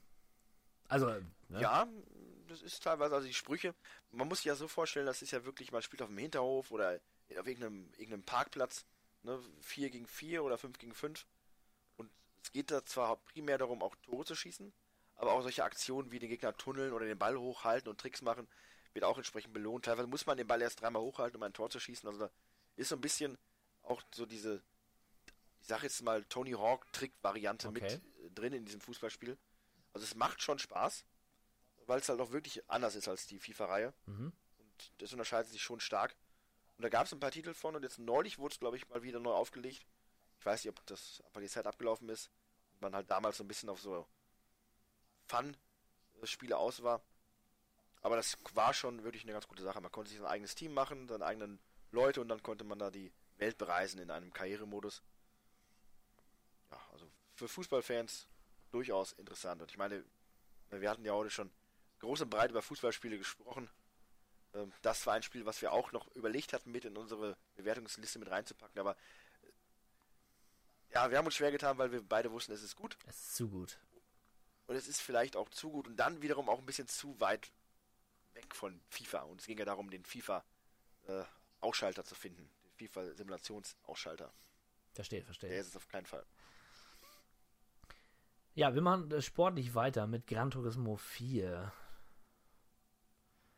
Ich, ja, ich kann mit Gran Turismo nichts anfangen. Auch wenn ich mir letztens Ja. als erstes den ersten Teil gekauft habe, aber Ja, äh, es ungefähr 10 Millionen Menschen sehen das leider Ja. komplett anders als wie du. das re respektiere ich nicht. Aber gut. Mir geht's aber auch ähnlich. Ich war dann auch irgendwo raus nach dem zweiten und nachdem ich den dritten so ein bisschen gespielt habe. Den vierten habe ich auch nicht mehr mir damals angeschafft. Wobei, ich kann es nur noch mal sagen, 2005, 2006 und auch teilweise 2007 waren für mich so ein bisschen die dunklen Videospieljahre, ne, wo ich dann raus war eigentlich aus der Materie. Ich habe es gerade schon mal erwähnt. Viele dieser Spiele, über die ich jetzt spreche und die ich auch dann durchaus gespielt habe, habe ich erst Jahre später dann auch wirklich mir geholt und gespielt. Ich muss sagen, So in der Zeit relativ wenig eigentlich. da gehe ich äh, vollkommen d'accord. Komischerweise war es bei mir auch so. Außer äh, Nintendo DS-Spiele. Die habe ich dann gespielt, weil ich dann viel unterwegs war und konnte da gut mit dem DS äh, spielen. Aber alles andere schwierig, sag ich mal. Ja. Hast du Tekken 5 denn gespielt? Das habe ich gespielt und ich habe es sehr gemocht. Leider nie selbst besessen. Das war äh, so ein Videothekenspiel, was ich mir dann mal für so ein Wochenende ausgeliehen habe. Ja, absolutes Decken-Feeling. Äh, fand ich persönlich sehr, sehr cool. Und hatte auch ganz toll in Erinnerung. Und diese Erinnerungen haben es mir dann halt verhagelt bei Tekken 6, was mir dann nicht so gefallen hat. Naja, dieser Tage wird dann Tekken 7 erscheinen. Ich bin optimistisch, dass es dann wieder an die Klasse von Teil 5 anknüpfen wird. Tekken 7, unglaublich. Ich finde es eher unglaublich, dass wir jetzt im Jahr 2005 sprechen. Ja, Wir sind jetzt im Jahr 2017 und es gibt tatsächlich erst dann den zweiten Nachfolger zu Teil, Teil 5 aus den letzten zwölf Jahren. Das stimmt. Das, Das- das- da- da so eine populäre Reihe. da gebe ich dir recht. Wobei der letzte Tekken-Teil, den ich gespielt habe, war Tekken 3. Ich glaube, danach habe ich nie wieder ein Tekken gespielt. Ja, da hast du was verpasst. Muss ich einiges nachholen, glaube ich. ja gut, äh, Devil May Cry 3, Dante's Awakening. Auch so ein Spiel. ah, ich habe sie irgendwie alle, aber ich kann mich nicht durchringen, damit anzufangen. Mich ermüdet diese Hack-and-Slay-Schnetzeleien dann doch zu schnell. Und ähm, ja, ich glaube, das ist mir auch ein Ticken zu japanisch. Es kann gar nicht japanisch genug sein. Ja, Natürlich ist der Charakter von Dante so ein bisschen japanisch over the top, wie man das vielleicht aus diversen Animes kennt. Wie sich man, wie sich ein westeuropäischer oder westlicher Weltheld nicht verhalten würde. Aber ich finde, sowas gibt im Spiel immer eine gewisse eigene Note. Aber davon ab ist das auch rein spieltechnisch nichts für mich. Darum habe ich bisher auch nie wirklich ein Devil May Cry gespielt. ja, und jetzt nachdem ja auch das Remake so ein bisschen in den Sand, gesetzt wurde, mit diesem Ekel, Emo, äh, Tja, mal gucken. Vielleicht machen sie ja demnächst noch ein ganz neues Dante mit dem klassischen Dante und, äh, Dante sage ich schon, Devil May Cry. Und dann ist alles wieder gut. Dann spiele ich vielleicht auch mal. Aber bisher, no way, no way. Donkey Kong äh, Jungle Beat heißt das nächste Spiel und ähm, ich wundere mich, dass du das Spiel hier auf die Liste gesetzt hast. weil ich es cool finde. Und das ist mir auch eigentlich nur aus folgendem Grund in Erinnerung geblieben. Es ist kein, es ist schon ein Plattformer, aber der hat den besonderen Clou. Denn äh, es gab zu diesem Spiel zwei Bongo-Trommeln. Diese Bongo-Trommeln hat man an den DS Ja, angeschlossen, an den richtig. Gamecube. Ja, stimmt, ich erinnere mich. Den, durch den Beat der, der Trommeln, die man da getrommelt hat, ist dann Donkey Kong entsprechend gesprungen und hat sonstige Aktionen vollführt. Und das finde ich eigentlich ganz cool. Das stimmt, das ist typisch Nintendo, Ich ne? meine, ich- typisch Nintendo, ja. Ich finde so diese, diese ganzen Peripherals, die man so anbietet, diese, diese, diese Gadgets, teilweise echt, kannst du in eine Tonne kloppen. Aber so eine Bongo-Trommel, das ist doch eine coole Sache. Aber für den DS, meine, Nein, äh, Gamecube, ich habe mich da, ich wollte gerade sagen, tu mich da ständig. aber ich glaube, für den DS gab es auch sowas. Ja, vielleicht komme ich noch drauf. Ähm, äh, das nächste Spiel ist das einzige Spiel auf der Liste, das ich tatsächlich nicht mal vom Namen her kannte. Und darum bin ich sehr gespannt, was sich dahinter verbirgt. Was, lieber 16-Bit Malo, ist Cold 4? Cold 4 ist ein Survival-Horror-Spiel, Oh, das eigentlich ganz okay ist. Äh, Es ist nur relativ kurz und es ist teilweise von der Steuerung her ein bisschen schwach. Also es ist vom Setting her, ist man auf einem äh, ja, verlassener Tanker, also auf hoher See ähm, und kämpft dagegen infizierte Monster, Menschen. Das ist prinzipiell alles. Das Problem an der ganzen Sache war, es schien so im kurz nach Resident Evil 4 schlechte, das schlechter ist natürlich dann der extremste Maßstab gewesen und dann dieses Spiel, was eigentlich nicht schlecht ist, erscheint dann äh, kurz danach, ähm, ist aber dann vollkommen untergegangen, weil es halt dann doch zu wenig eigene Punkte sammeln konnte. Aber heutzutage wiederum, äh, ja, ein Sammlerstück, nicht vom Preis her, aber für Lieblinge des Genres auf jeden Fall mal eine Blick wert. Okay, das klingt interessant. Muss ich mich mal äh, schlau machen. Ja, doch, das hat mich überrascht. Den nächsten Titel, den kennen wir natürlich alle. Das ist God of War 1. Genau, habe ich nie gespielt, bis es dann mal bei der PlayStation 3 im Store die ersten beiden Titel als Remastered-Version zu spielen gab. Und äh, eigentlich habe ich mir immer gedacht, boah, God of War, das müsste doch voll mein Thema sein. Ich finde griechische Mythologie spannend, so diese ganzen Götter und so, diese ganze Sagenwelt ist echt cool. Und dann ne, so ein Typ, der sich da durchschnetzelt, Blut und Brutalität, ne, und alles so, was so cool ist quasi. Ja, aber irgendwie habe ich mir nie geholt und meine PlayStation 2 ist weiterhin verstaubt. Und dann Jahre später habe ich es mir dann runtergeladen, dachte mir, komm, mach's es mal. Hat nur eine schmale Marke gekostet, runtergeladen und extremst begeistert gewesen. Das sieht erstmal cool aus, für PlayStation 2 Verhältnisse. Ähm, man wird sofort mitgerissen. Kratos ist einfach ein super, super, super Anti-Held. Es macht Spaß, diese Geschichte dann mitzuerleben und ja, damit wurde eine Legende geboren, ganz klar. Ja, die sich bis heute gehalten Null hat. From Zero to Hero, sagt man ja. Das ist wirklich, damit hat Sony bzw. Santa Monica Studios äh, direkt einen ja, Verkaufsschlager und Kritikerliebling erschaffen. Aber wirklich seinerzeit ist das völlig an mir vorbeigegangen. Das ist echt Ja, mir geht's genauso. unglaublich. Lego Star Wars The Video Game. Das ist allerdings nicht an mir vorbeigegangen damals. Ähm, ich habe mich noch gewundert. Lego und Videospiele, ach, das kann doch nicht sein. Und es war aber was. Denn die Lego-Formel besteht bis heute und macht mir persönlich auch heute noch Spaß. Damals, wie heute, relativ lustig äh, verpackt das Ganze. So ein Slapstick-Humor, der wirklich charmant ist und, und auch noch zieht. Damals konnten die, die Figuren auch noch nicht sprechen. Das war alles mit so, so Tönen quasi, wo die Geschichten nacherzählt wurden. Ähm, trotzdem kann man sich das heute noch geben und ist einfach Lego Star Wars passt irgendwie zusammen. Ich meine, Lego hat natürlich auch eine mächtige IP da an, an die Seite bekommen ähm, mit Star Wars und ist dadurch wirklich reich geworden. Ja, absolut. Damit hat äh, Lego wirklich den Fuß perfekt in die Videospielszene gebracht. Und äh. Man muss aber auch sagen, dass äh, in dem Jahr erschien, glaube ich, auch Phantom Menace, die, äh, der dritte Ah, okay. Prequel-Teil. äh, sehr, sehr viele Star, Star Wars, Wars, ja. Filme, äh, Spiele und ja, ja. Ja, Vielleicht war Lego Star Wars das unterhaltsamste. Ja, gerade im Multiplayer hat es ja auch echt viel Spaß kann- gemacht. Ich glaube, wir haben das damals auch ein paar Level zusammen gespielt. Da, da habe ich es auch das erste Mal gehabt, meine ich. kann sein. Ja. Ja, auf jeden Fall. Eine Sinn, sinnvoll, es passt irgendwie alles. Ich, ich frage mich nur gerade, diese, diese Lego-Figuren, gab es die vorher oder haben die das nachher eingeführt? Na, also die wirklichen Lego Star Wars-Figuren. Das ist ja auch nochmal so ein zweites Standbein für Lego. Wobei mittlerweile ist ja alles Lego. Ne? Die Welt ist quasi Lego. Auch wir, wahrscheinlich. Amen. Genau. Jade Empire ist das nächste Spiel auf der Liste und ist ein kleine, äh, echt ein kleiner Geheimtipp von BioWare, ein fernöstliches Mass Effect, wenn man das so möchte. Man spielt dort irgend so einen äh, Krieger bzw. Schüler einer, einer Kampfkunstschule und dann gibt es natürlich einen Bösewicht, der die Welt bedroht und wir müssen ihn aufhalten und wir müssen in verschiedenen Dialogen die Geschicke unseres Recken beeinflussen und natürlich sehr viel kämpfen und unseren Fäusten und Füßen können wir uns dort ja an den Mann quasi an den, den Mann quasi angehen, der uns bedroht. Und äh, das macht Spaß. Ich habe es vor kurzem gespielt, nicht ganz durch, aber ich muss sagen, für ein Spiel, was dann doch so viele Jahre auf dem Buckel hat, weiß es durchaus noch zu überzeugen. Und die Geschichte ist nicht schlecht, muss ich sagen. Gibt viel zu erkunden, viel zu entdecken. BioWare kann es einfach. Klingt auf jeden Fall schon mal interessant. Ja, ne, das ist halt ein sehr ungewöhnliches Setting. Hat man selten.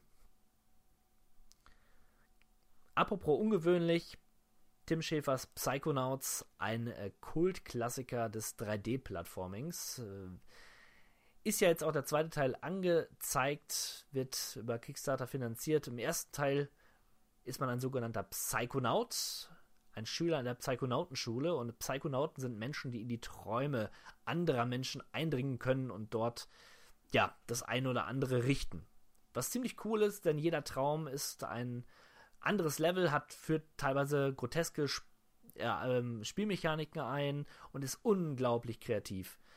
Ähm, man erinnert sich an das Milchmann-Level. Ja, Spieler, die es kennen, wissen jetzt Bescheid. Kleiner Insider. Ja, Macht mir gar sagt dir nichts. gar nichts. dann, Nee, nee, dann bist du, dann, dann bist du raus. Dann bist du raus.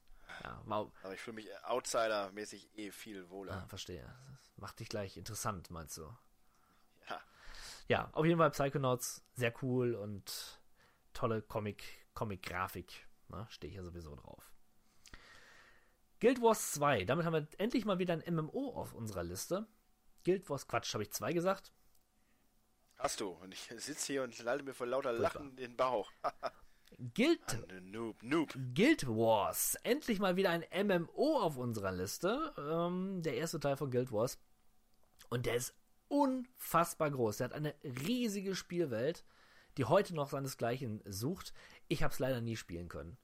Denn damals waren für mich MMOs noch nicht mal im entferntesten eine Option. Ähm, die Fans wissen, was sie an diesem Spiel haben. Der zweite Teil ist jetzt, hat jetzt auch schon ein paar Jahre auf dem, auf dem Buckel, aber der erste ist und bleibt wohl der Liebling der Spielerschaft. Pokémon Emerald. Ja, das obligatorische Pokémon. Man muss es erwähnen, ich habe es nicht gespielt, aber viele, viele Menschen haben es gespielt. Es ist, äh, ja, die ultimative klassische Pokémon-Formel, Bombe. die scheinbar nie abnutzt. Naja. Was soll man dazu noch sagen? Lang lebe Pokémon. Tja.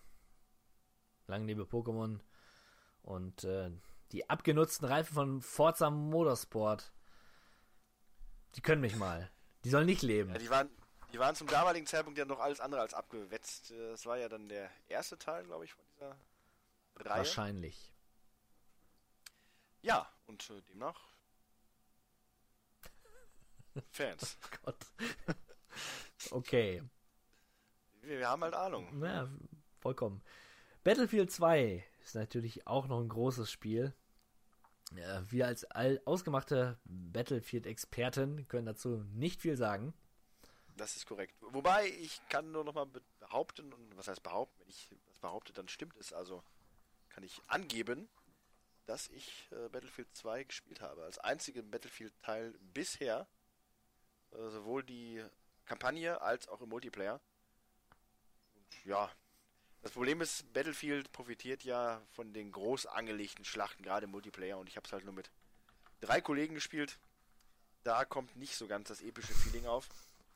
Aber trotzdem, man kann schon erahnen, was das so populär macht für Fans des, des Shooter-Genres. Ja. Ein authentisches Spiel. So authentisch ein Kriegsvideospiel sein kann, sagen wir es mal so. Sehr, sehr authentisch. Der echte Krieg. So ist Krieg. Genau so. Kommen wir mal zu was Lustigem, ne? zu was richtig Witzigen. Um ein bisschen was Leichterem. Ne? Hier, habe ich zum Beispiel draufstehen iToy. Play 2. Ja, iToy Play 2 und ähm, iToy war ja quasi damals so unsere Eintrittskarte in die virtuelle Realität. Denn man konnte interagieren mit dem Fernseher und dem Spiel. Das war ja noch, man muss bedenken, das war die Zeit vor der Wii. Ja, also das Rumzappeln und so gehörte noch nicht unbedingt so zum Repertoire des äh, normalen Gamers vor dem, vor dem, vor dem Bildschirm. Nee, hat FIFA gespielt. Naja, und äh, iToy war halt die Playstation-Kamera. Und die musste man sich dann separat kaufen und da gab es dann halt auch diese, diese Software dazu. iToy Play, iToy Play 2.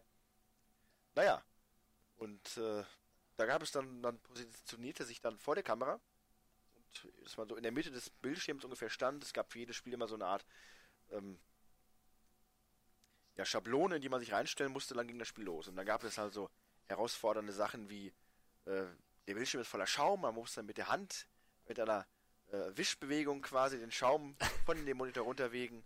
Oder halt äh, Fußball, da musste dann mit versuchen, den Kopf, äh, den Ball auf seinem Kopf zu jonglieren, immer hoch und Du, runter. du erzählst, als wenn das 100 Jahre her ist und die Leute solche Technologien nicht mehr erahnen können. Ja, also aber so ist es ja in einer Art, oder? Äh, Also, das Coolste war das Spiel, wo man in der Mitte des Bildschirms stand und von links und rechts kamen aus drei verschiedenen Höhen Ninjas angeflogen. Man musste sie mit Ah ja, da- das war gut, das stimmt. Das hat Spaß gemacht, ja. daran hindern, den Körper zu erreichen äh, und dann selbst einen Treffer einzustecken.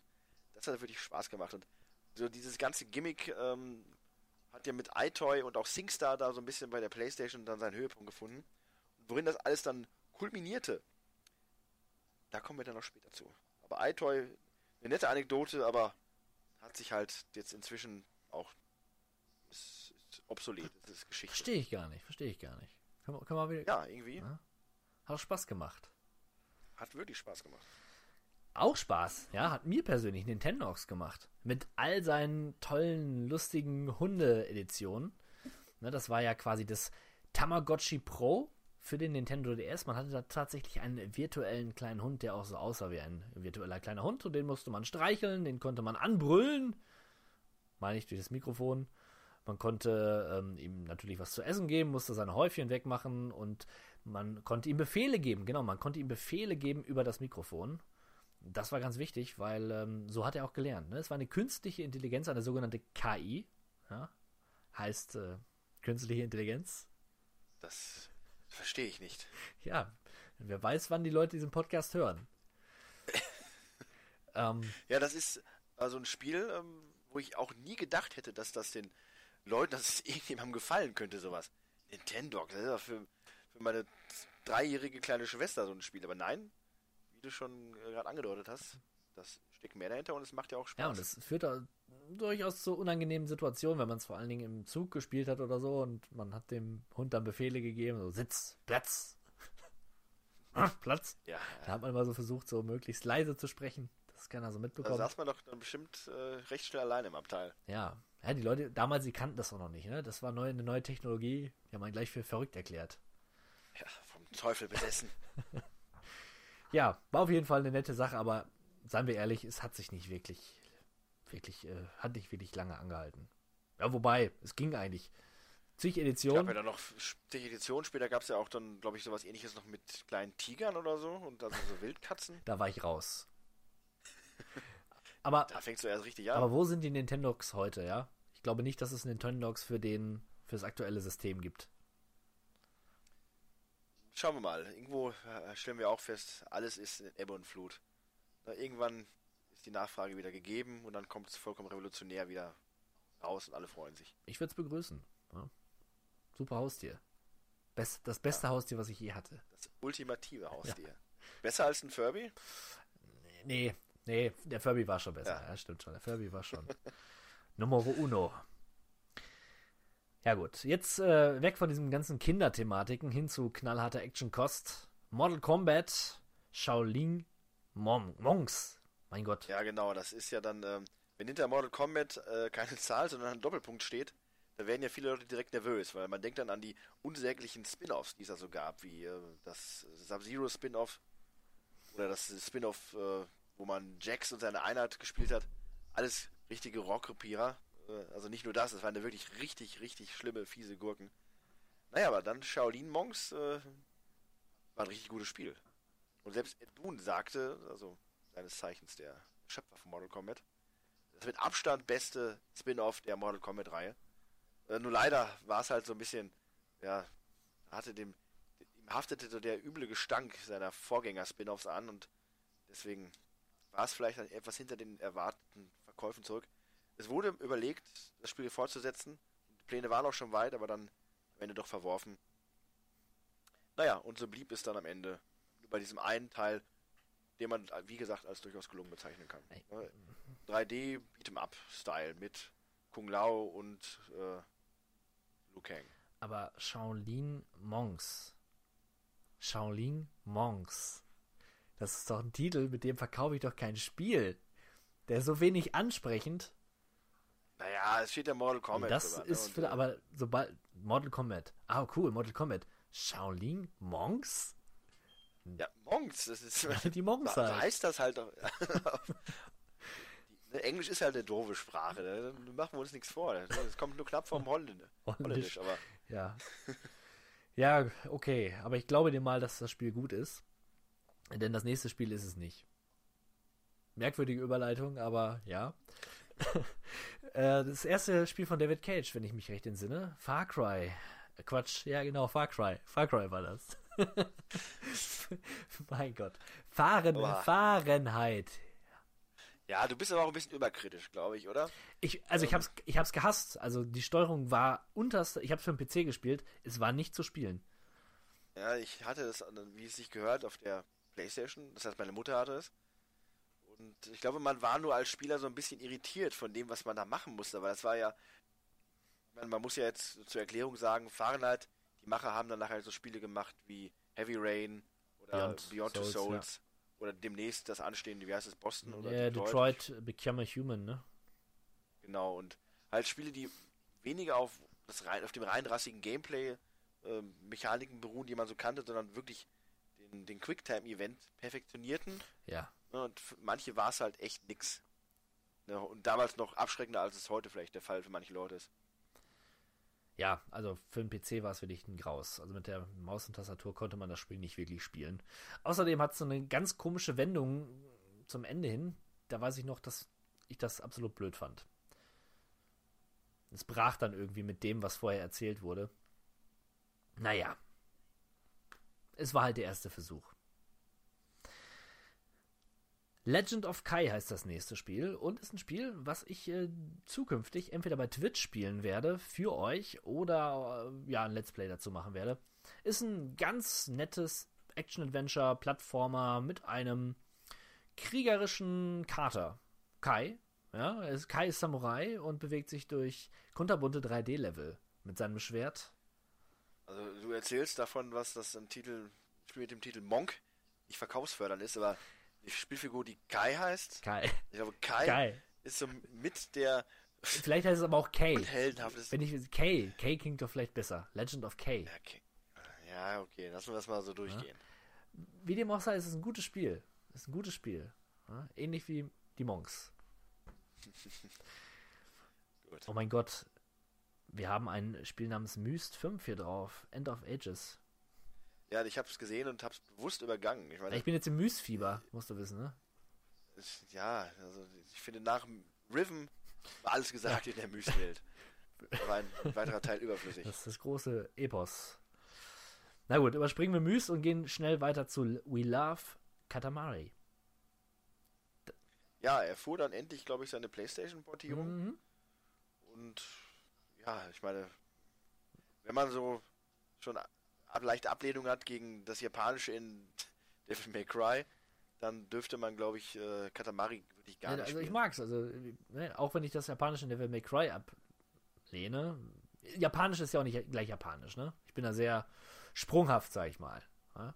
Ja, also dieses Spiel ist wirklich reinste, reinste Pop-Art.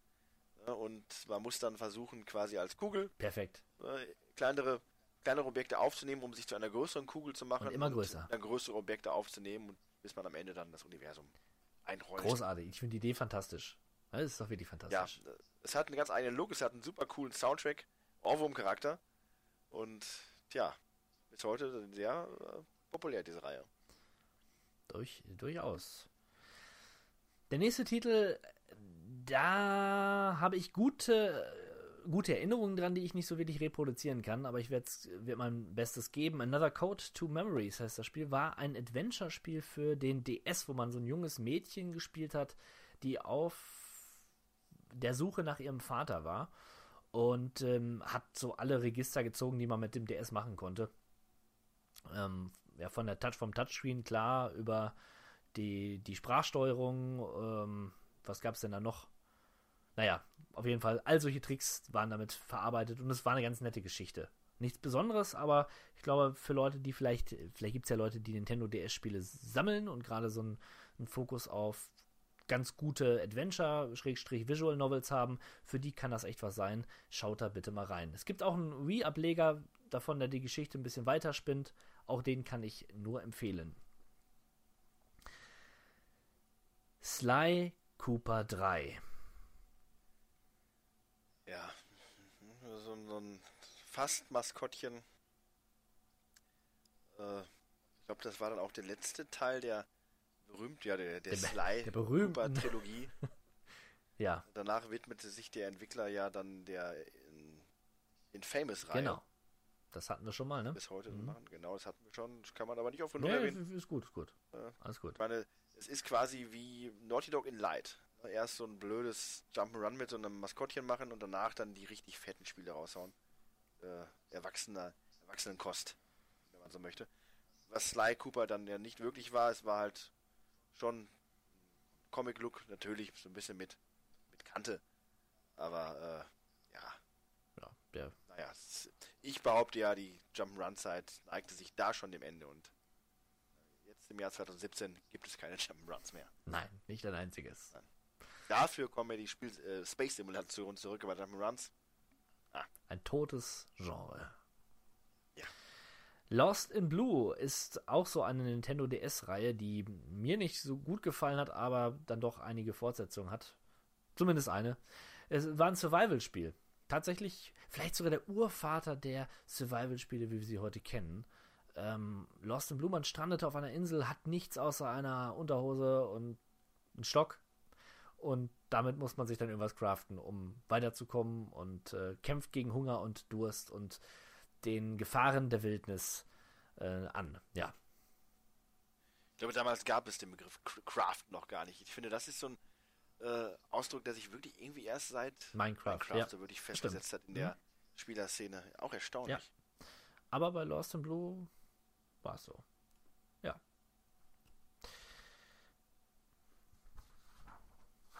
Oh, FIFA 06 habe ich hier. Ja, FIFA 6. Ein weiterer FIFA-Teil zu erwähnen vielleicht, dass unser aller Lieblingsfußballer zur damaligen Zeit, Lukas Podolski, äh, das Cover zierte mit dem nicht minder hässlichen Ronaldinho, der noch dann für ein paar Jahre weiter auf dem Cover sein sollte. Äh, ne, Also Ronaldinho ist quasi das optische Gegenstück zu Shaolin Monks. Ich glaube, Ronaldinho ist sogar ein Shaolin Monk. Naja, aber darüber hinaus, ansonsten war es einfach ein weiterhin ein grundsolides FIFA, an das ich jetzt keine großartigen Erinnerungen habe. Äh, außer dass es halt, Ist halt Fußball. dass es sich halt gekauft hat. Tja, da war sich nicht zu sagen. Äh, darum mache ich jetzt weiter. Trauma Center Under the Knife heißt das nächste Spiel und war auch für den Nintendo DS erhältlich. Und das war mal ein Spiel, was diese Touchscreen-Steuerung, Steuerung, sagt man auch bei uns, ähm, perfektioniert hat. Denn man war dort ein aufstrebender junger Chirurg und musste dort allerlei Menschen operieren.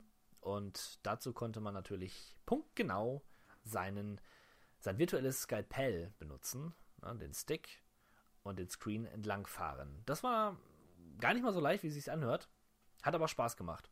Außerdem gab es dann eine nette Geschichte, so ein bisschen Visual Novel-mäßig, um Liebessachen und überhaupt und Karriere und allerlei Tralala.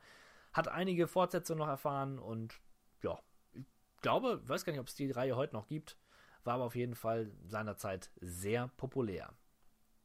Genauso wie ein Spiel namens Black and White 2 sehr populär gewesen ist. Peter wollte es mal Ja, wieder da wissen. ich äh, tatsächlich etwas überrascht, äh, dass es davon einen zweiten Teil gab. Das ist auch vollkommen an mir Also nach dem großartigen Erfolg des ersten Teils war es doch, ne, das war doch die logische Konsequenz, dass man dem guten Peter dann nochmal die Chance gibt, alles zu geben. Ich frage mich nur gerade, was da für Tiere bei waren.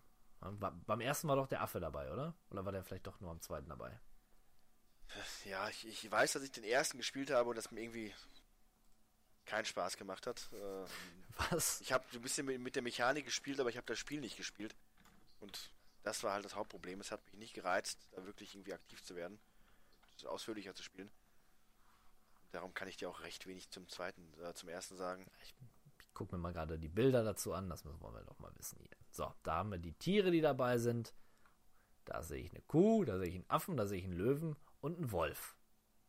Und alle sind sehr muskulös. Ja, das waren sie.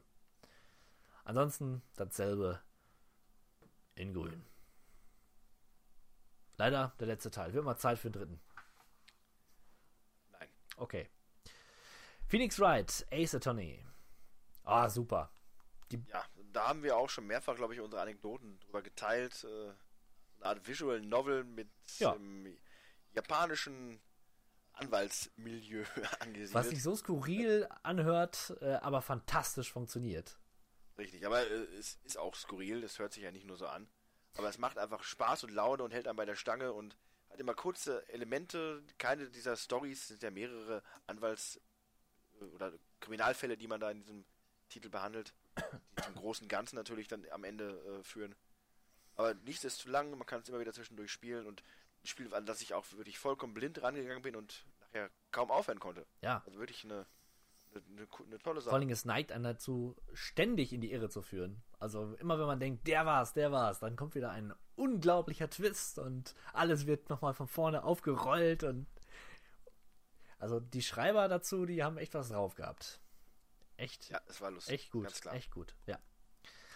Ich habe noch drauf auf der Liste Grand Theft Auto The Triology. Ne, habe ich einfach mal so draufgenommen. Dabei haben wir es. Okay, GTA du 3 kannst haben wir da, GTA ja. 3, ähm, Vice City und San Andreas. Also quasi das komplette Paket. War eine richtig, richtig schöne Geschichte damals. Sehr wertig, sehr wertig. Aber ich glaube, dazu braucht man nicht viel mehr zu sagen. Ein bisschen mehr können wir sicherlich zu 4 sagen. Dem gruseligsten Shooter aller Zeiten, so äh, betitelten es diverse Magazine damals. Ich fand 4, und jetzt kommt's, nie gruselig. Ich fand, hab mich da überhaupt, nicht mal von diesem Mädchen, Alma heißt sie, glaube ich, was ja so als äh, das böse Kind und der absolute Horror dargestellt wurde, fand ich, hat mich kalt gelassen. Ja, kalt, das ist ein gutes Stichwort. Die Welt ist irgendwo kalt und ähm, nichtsdestotrotz hat es so eine gewisse Atmosphäre, aber Ja, das ist das Beste, was ich über dieses Spiel sagen kann, weil ich aber einfach generell kein Shooter-Spieler bin. Ja, ich finde es aber sehr, sehr gut, dass mal, das ist damals ja auch schon etwas innovativ gewesen, mal was wirklich ganz anderes gewagt worden ist mit einem Ego-Shooter. Äh, ob das jetzt gelungen ist, das müssen dann wirklich Fans des Genres beurteilen. also der Shooter als solcher hat mir Spaß gemacht. Also da gab es äh, sehr interessante Waffen, sage ich mal, die wir allerdings in der deutschen Version so nicht zu Gesicht bekommen haben. Ein Ärgernis, welches man aber leicht umgehen konnte, wenn man sich ein bisschen auskannte. Mehr verrate ich nicht. Ne? Dann müsst ihr euch schon selber diese mit dem, mit dem heißen Scheiß da auseinandersetzen. The Warriors. Echtes Kultspiel, möchte ich fast sagen, für die PlayStation 2. ähm, basierend auf einem Film aus den 80ern, würde ich jetzt einfach mal so behaupten, 70er, 80er Jahre, um diverse Jugendgangs in einer Großstadt. Und ähm, als eben ein solches Mitglied bewegen wir uns durch die Welt von The Warriors. Und im Grunde hat man hier auch eine, eine Art von GTA-Spiel. Bewegt sich halt durch die Stadt mit seiner Gang und äh, macht allerlei kriminelle Dinge und versucht so die anderen Gangs auszuschalten. Coole Sache, Kultspiel. Kaufen. Ja, ist ja auch mal wieder so ein, so ein Rockstar-Spiel gewesen. Genau, ne? richtig. Es ist doch von Rockstar, ja. Die machen tatsächlich irgendwie nur so Kulttitel, die sich in einem schon mit so einer ähnlichen, ja, ich sag mal, Pokémon-artigen äh, Gleichheit trotzdem immer wieder lohnt zu spielen. Ja, da ändern sie mal ein bisschen das Setting und ja, noch nicht mal. Da haben sie eigentlich nur die, die Zeit geändert. Ja, wobei Warriors schon ein bisschen Beat'em-up-lastiger ist als äh, so das typische GTA. Ah ja, stimmt, das vergaß ich. Genau, es hat so ein Beat'em-up-Kampfsystem. Aber spielt sich trotzdem sehr ähnlich. Quake 4, hier nochmal als Shooter reingestreut. Ähm, braucht man auch nicht viel zu sagen. Schnell, brutal, Ja, flott. genau. Und, und tatsächlich wieder im Gegensatz zu Quake 3 Arena mit einem richtigen äh, Singleplayer-Kampagne. Ja. Age of Empires 3. Ja, auch da braucht man eigentlich nicht viel zu sagen, außer dass ich mich vielleicht doch nochmal darüber informieren sollte, weil ich habe es mir heute nochmal angeguckt und dachte mir, Age of Empires 3, das war doch das schwarze Schaf. Das war doch das, was irgendwie keiner so mochte, aber ne, ne Pustekuchen. Gute Kritiken und auch von den Screenshots her recht interessant. Äh, natürlich das typisch dröge, geschichtsbuchmäßige Kampagnen-Setting, aber meine Güte, das hat mir schon bei den ersten oder beim zweiten Teil gefallen. Und das Ganze ist jetzt wieder ein bisschen weiter in, die, in der Zeit nach vorne gerutscht. Vielleicht demnächst nochmal einen Blick wert. Man hat ja auch gemerkt, es ist das einzige Echtzeitstrategiespiel, was es, glaube ich, auf Platz 8 in die meistverkauften PlayStation äh, PC-Spiele geschafft hat. Das ist ja auch schon mal äh, eine Leistung, die man ehren kann. Durchaus. Durchaus. Ja. Den nächsten Titel, den muss man mit nur unter vorgehaltener Hand aussprechen und voller Ehrfurcht vor allen Dingen. Ähm, denn viele Leute würden sagen, das ist das beste Spiel aller Zeiten. Ähm, ich spreche hier von Shadow of the Colossus. Shadow of the Colossus ist tatsächlich ein besonderes Spiel. Das muss ich einfach mal so sagen.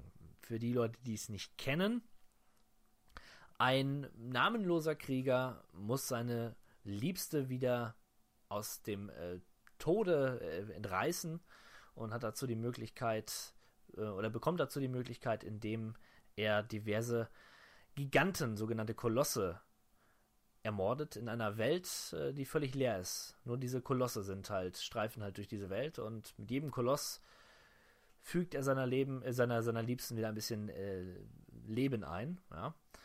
Und ähm, das Ganze ist einzigartig, kann man schon tatsächlich sagen, weil es so eine unglaubliche Traurigkeit versprüht. Diese Welt ist halt völlig entleert, nur diese Kolosse sind dort und man muss halt auch mal ein bisschen durch die Gegend reiten. Man hat so ein Pferd und äh, bewegt sich halt durch diese riesige Welt auf der Suche nach den Kolossen. Und das Schlimme daran ist, dass diese Kolosse im Prinzip sich nur verteidigen. Also sie sind keine wirklich bösen Kreaturen, die man jetzt unbedingt ermorden will, sondern ähm, sie leiden richtig, wenn man sie, wenn man sie dann zu Fall bringt. Und das tut echt weh. Also ähm, ein ganz bizarres Gefühl irgendwie. Also irgendwie klar, man, man muss, man muss sie töten, aber man will es eigentlich gar nicht. Und das schaffen wirklich nur wenige Spiele. Außerdem macht das Spaß, an den, an den, an den Kolossen ähm, hochzuklettern. Das ist halt quasi wie je, jedes Mal wie so ein kleines Puzzle, was man, was man lösen muss. Und äh, ja, ganz, ganz großartiger Titel. Und ich wundere mich tatsächlich, dass da noch nicht äh, ein Ansatz irgendwie ein Remake von gemacht wurde. Ja, es gab ja dieses halbe Ah ja, genau. Remake, wo Ja. sie Ico und Shadow of the Genau. Colossus zusammen nochmal rausgebracht Ja. haben. Äh, ja, ich meine, ich weiß, mir fällt der Name der Entwickler gerade nicht mehr ein, aber Team Ico. sehr schnell. Ach so, ja, stimmt, genau. Logisch. Ja, äh, sehr schnell sind sie ja nicht, was den Release von Nee. neuen Spielen angeht. Ne, wir, wie lange mussten wir jetzt warten auf The Last Guardian? Lang auf jeden Fall, ja. Ja, von daher, Ja, also. gute Ding will da wohl Weile haben. Aber ich finde, Shadow of the Colossus hat so am meisten Fleisch von den Spielen. Ich meine, gut, jetzt Last Guardian habe ich jetzt noch nicht gespielt, aber das, was ich so mitbekommen habe, ähm, haut mich jetzt nicht so unbedingt um. Also Shadow of the Colossus ist durchaus auch actionreich.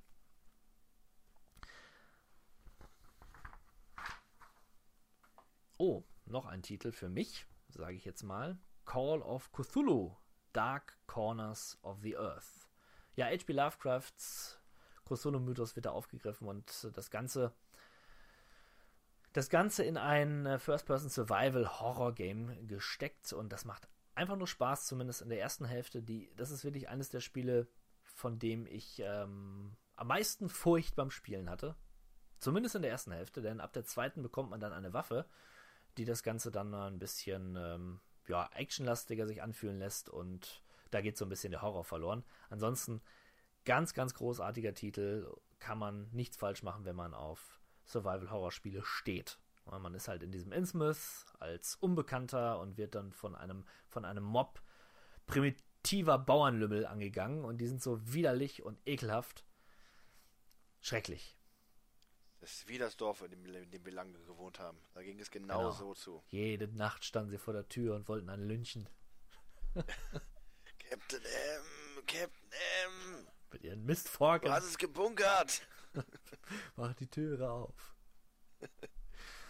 ja. Oh, nochmal Rockstar. Grand Theft Auto Liberty City Stories. Das war doch der kleine Ableger für die PSP. Unglaublich technisch.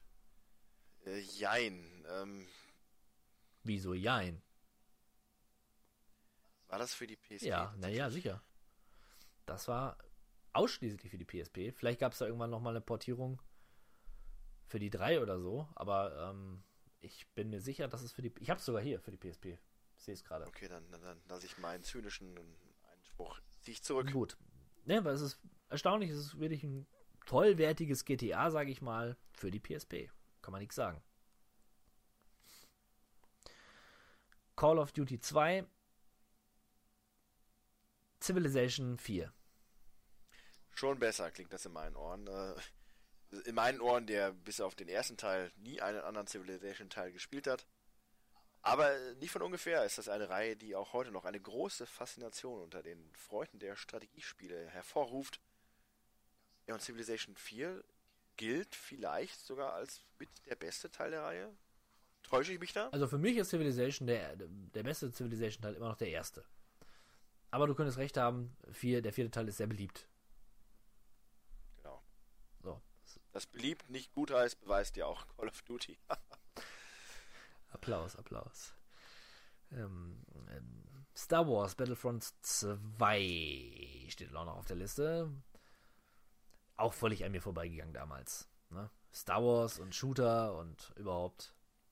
Ja, ich hatte mal gelesen, so im Vorfeld, 2005 wäre das Rollenspiel- und Shooter-Jahr. Ich habe eher den Eindruck, das ist das Star Wars-Jahr. Also das ist ja, ging ja tatsächlich fast kein Weg dran vorbei. Ja, das stimmt. Das war sehr, sehr offensiv von der Thematik her, ja. Muss ich mir gerade was gucken. Ach ja, Mario Party 7. Ja, beste Party. Oh Gott. ja, äh, Mario Kart, Mario Kart, Mario Kart wäre schön, aber Mario Party 7, wo wir aber schon mal bei der Thematik Rennspiele sind, ähm, Mario Party 7 ging langsam auch der Treibstoff aus. So, äh, ab dem siebten Teil, der immer noch gut bewertet wurde, aber so langsam machten sich Abnutzungserscheinungen parat. Ich persönlich lasse nichts auf eine gute Mario Party kommen. Bin ich immer gerne zu haben für. Äh, aber dann hört es auch quasi mit dem siebten auf, dass es dann später auf die Wii ging und dann so viel gezappelt wurde und auch der letzte Teil, der wirklich eine Beleidigung war. Also ich bin jetzt noch wütend ärgerlich über die halbe Stunde, die ich verloren habe mit der einen Runde, die ich damals gespielt habe. Nein, danke. Aber Mario Party 7 war dann halt noch ein Titel, den man sich wirklich, wie eigentlich alle Gamecube-Titel zu, diesem, zu dieser Reihe locker zulegen konnte. Na, da bin ich aber beruhigt. Ja, kannst ja. du auch.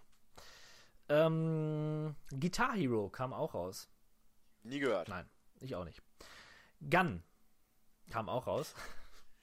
Ja, also äh, nochmal kurz zurück zu Bitte, ich wollte, ich wollte, ich wäre jetzt drüber hinweggegangen, ja? Wäre kein ja, Thema gewesen. Das wäre natürlich eiskalt und auch ziemlich cool gewesen, aber bei mir ist es aktuell so, dass ich wieder echt Bock habe auf Guitar Hero. Ne, Ich habe ja selber hier zwei äh, heiße Gitarrenprügel stehen. Und Kolben. habe mir neulich erst noch Guitar Hero 4, glaube ich, geholt. Und werde mir auch den, noch dem nächsten fünften holen und vielleicht auch noch Aerosmith. Ich finde es teilweise als auch als Freund der Musik macht einfach Spaß. Äh, Es hat natürlich nichts miteinander zu tun, weil ich jetzt Guitar Hero wirklich gut beherrsche, bin ich kein Musiker. Aber dieses Gefühl, was man dabei hat, wenn man wirklich die richtigen Knöpfe drückt und es macht halt nicht dieses Geräusch beim Abspielen, sondern man bringt den Sound auf die Bühne und auf die Boxen. Das macht Spaß. Und gerade bei coolen Songs und man lädt dann die, lädt die Anlage dabei laut auf, das macht schon Spaß. Und auch im Koop-Modus und später dann ja auch mit der Möglichkeit, Schlagzeug, Bass und auch Gesang zu integrieren. Eine coole Nummer. Und dass das ja wirklich dann bei den Leuten offene Türen eingetreten hat, sieht man ja auch an den- Verkaufszahlen. Man darf nicht dabei vergessen, das war ja auch kein günstiges Spiel. Denn man benötigte ja zwangsläufig auch die Gitarre dabei. Also das ganze Bundle. Und trotzdem kam es wirklich gut an, auch über den Verkaufszahlen. Ja, Guitar Hero äh, jetzt im letzten Jahr, glaube ich, dann auch wieder gerebootet, wenn man so möchte. Ja, bleibt weiter populär. Nicht mehr ganz so populär, wie es früher der Fall war, aber damit haben sie wirklich tolle IP gegründet. Also Es soll ja auch Menschen geben, die über das Spielen von Guitar Hero zu echten Star-Gitarristen geworden sind. Ja, also wenn man sich mal wirklich anschaut, teilweise finde ich es fast schon schwieriger, einen gewissen äh, Guitar Hero Song auf dem höchsten Schwierigkeitsgrad zu spielen, als, als wirklich Gitarre zu spielen. Also das- die Zeit, die es braucht, das zu erlernen. Da würde ich- die Knöpfe. Genau, da würde ich dich jetzt auch gerne zitieren. Also für äh, demnächst. Ja, gerne. Da bin ich ganz dabei. Ja. Ne? Ich glaube, du bist du, selbst du wärst eher in der Lage, ein Lied auf der Gitarre zu spielen, äh, als 100% bei Dragon Force auf Ja, Guitar das Hero das, 3 zu das erlangen. äh, lass ich auf den Versuch ankommen. Gut, sehr gerne. Jetzt aber Gun. Gun ist einer der geistigen äh, Vorväter des Spiels Red Dead Redemption. Na, wir wissen, Red Dead Re Re Revolver äh, gab es ja auch noch. Aber Gun schlägt in die ähnliche Kerbe. Wildwest, ähm, schöne große Spielwelt und viele Wildwest-Schießereien vor allen Dingen. Ähm, Gun ist so ein Spiel. Gun? So, ja, Moment. Gun ist so ein Spiel, das, ich- das siehst du in so Grabbeltischen ständig. Und du kaufst es nie. Das ist das mit dieser schwarz-gelben, äh, Ja. schwarz-gelben Cover? Genau. Okay, dann kenne ich es auch vom Ja. Cover her, und das ist, das ist auch immer gerne. Genau. Ich finde den Titel so ein bisschen plakativ. Das ist, also Gun könnte auch der Vorgänger von Shoot sein. also, Ja, ähm, vielleicht ist es das. Vielleicht, vielleicht ist Shoot der, der Vorgänger von Gun. oder so. Vielleicht sollten wir das mal rausfinden. Aber gut. Ja. Jetzt kommen wir zum, zu einem Spiel, nochmal Peter Molyneux. Ähm, und das ist das Beste, was er je gemacht hat. Das mit Abstand. Mario Kart DS. Mario Kart DS ist es nicht. Es Ah, ist das beste Spiel mit den Lionhead Studios von Peter Molyneux, meiner Meinung nach. Es heißt The Movies. Und wie der Name schon sagt, sind wir dort ein Regisseur bzw. ein äh, Filmproduzent. Wir müssen unser eigenes Filmstudio aufbauen, wir müssen Schauspieler einstellen und das Ganze hat so einen Sims-Charakter. Jeder, wir sehen auch dem Sims sehr ähnlich, die, die, die Figuren, und wir können sie umbenennen. Und das Coole ist, wir können unsere eigenen kleinen, kleine Filme schneiden. Und das funktionierte damals sehr gut. Hatte so ein Baukastensystem, wo wir uns Sets zusammenbasteln konnten und Figuren mit Animationen versehen. Und absolut großartig, dieses Spiel. Das war wirklich mit Abstand auch das Beste an dem Spiel, dass man sich die eigenen, dass man sich die Filme machen konnte, denn na gut, sagen wir mal so, dieses ganze ähm, simulationslastige und Geld verdienen und so fand ich jetzt nicht so spannend, aber Filme zu machen und den Titel zu geben und zu gucken, wie sie ankommen, fantastisch. Also The Movies, ein absoluter Geheimtipp, gibt's leider irgendwie nirgendwo, nicht mal auf GOG oder so. Das würde ich gerne nochmal spielen.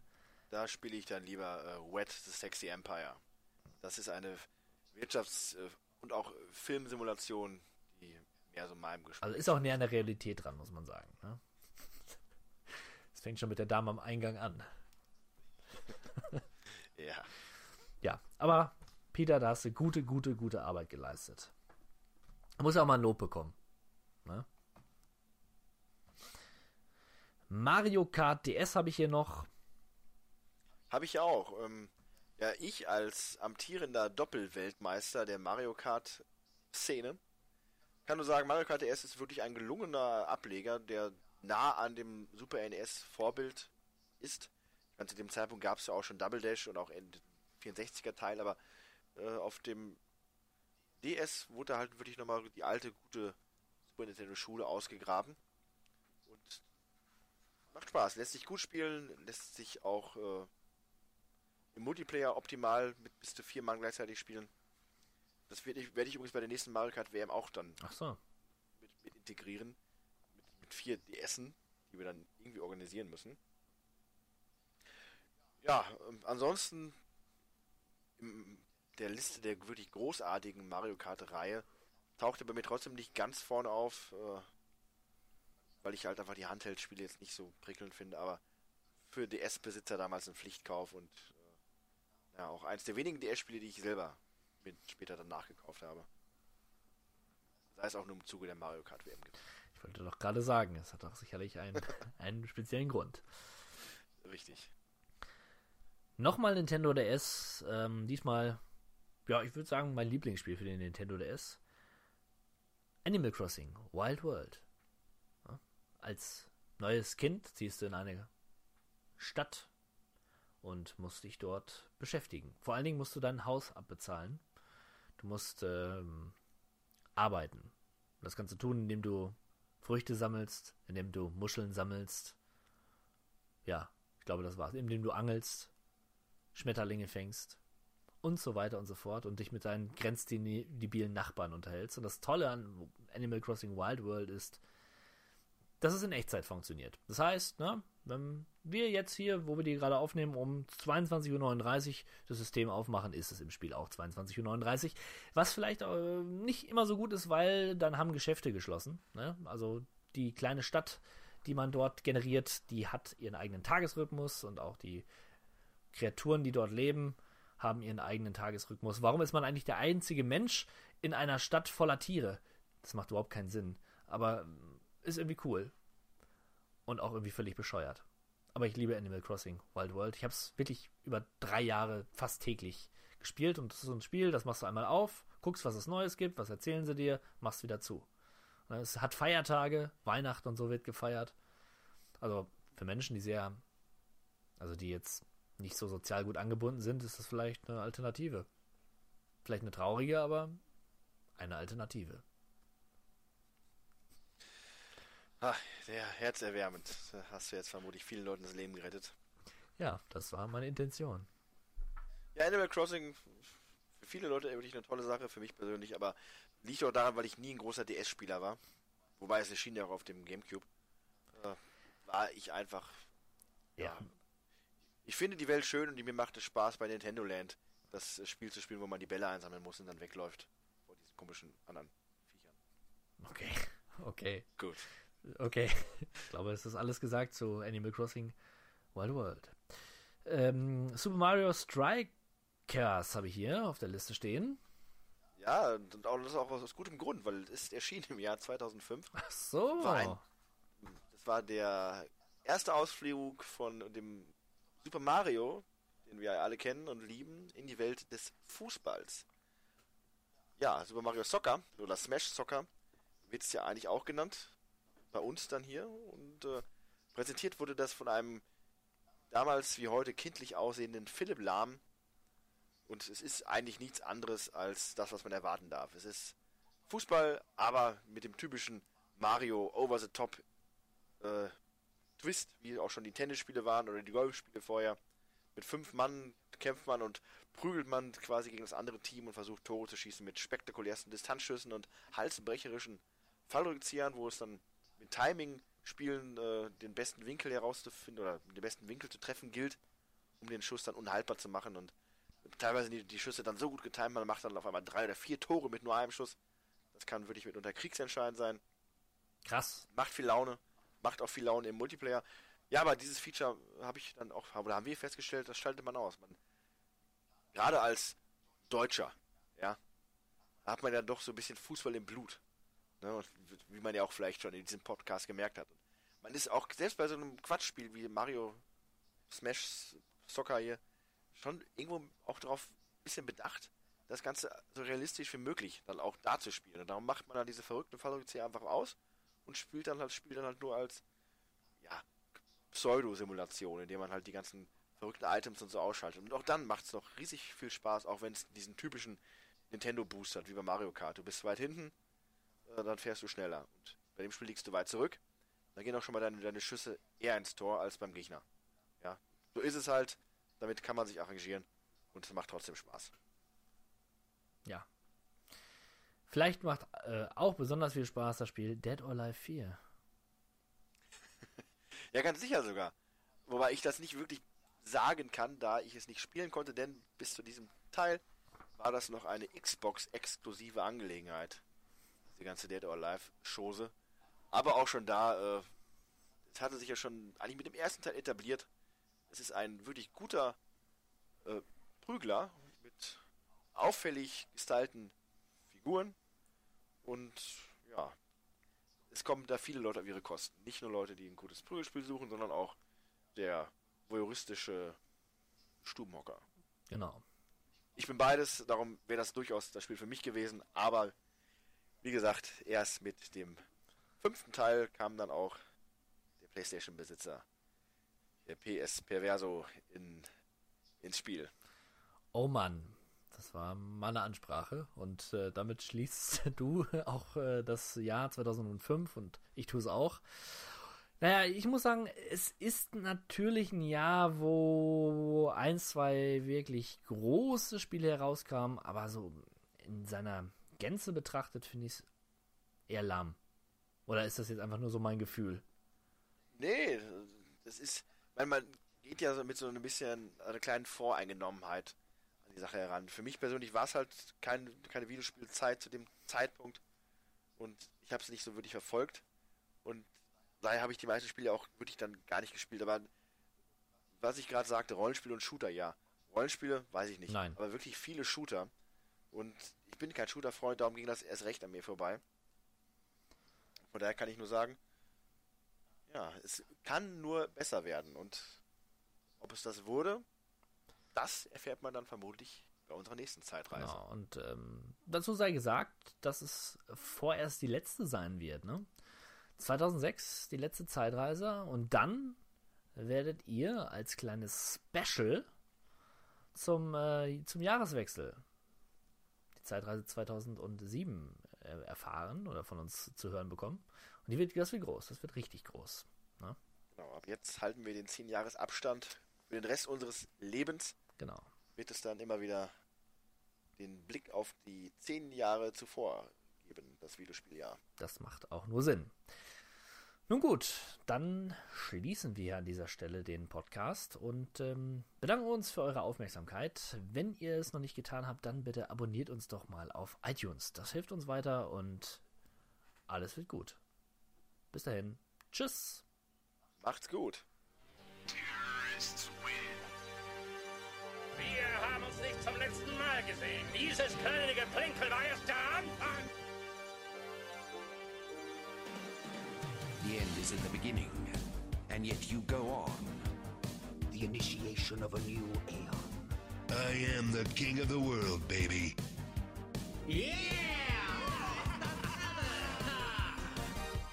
it's like a, a, a window, a window to another world. What is it? Cowabunga!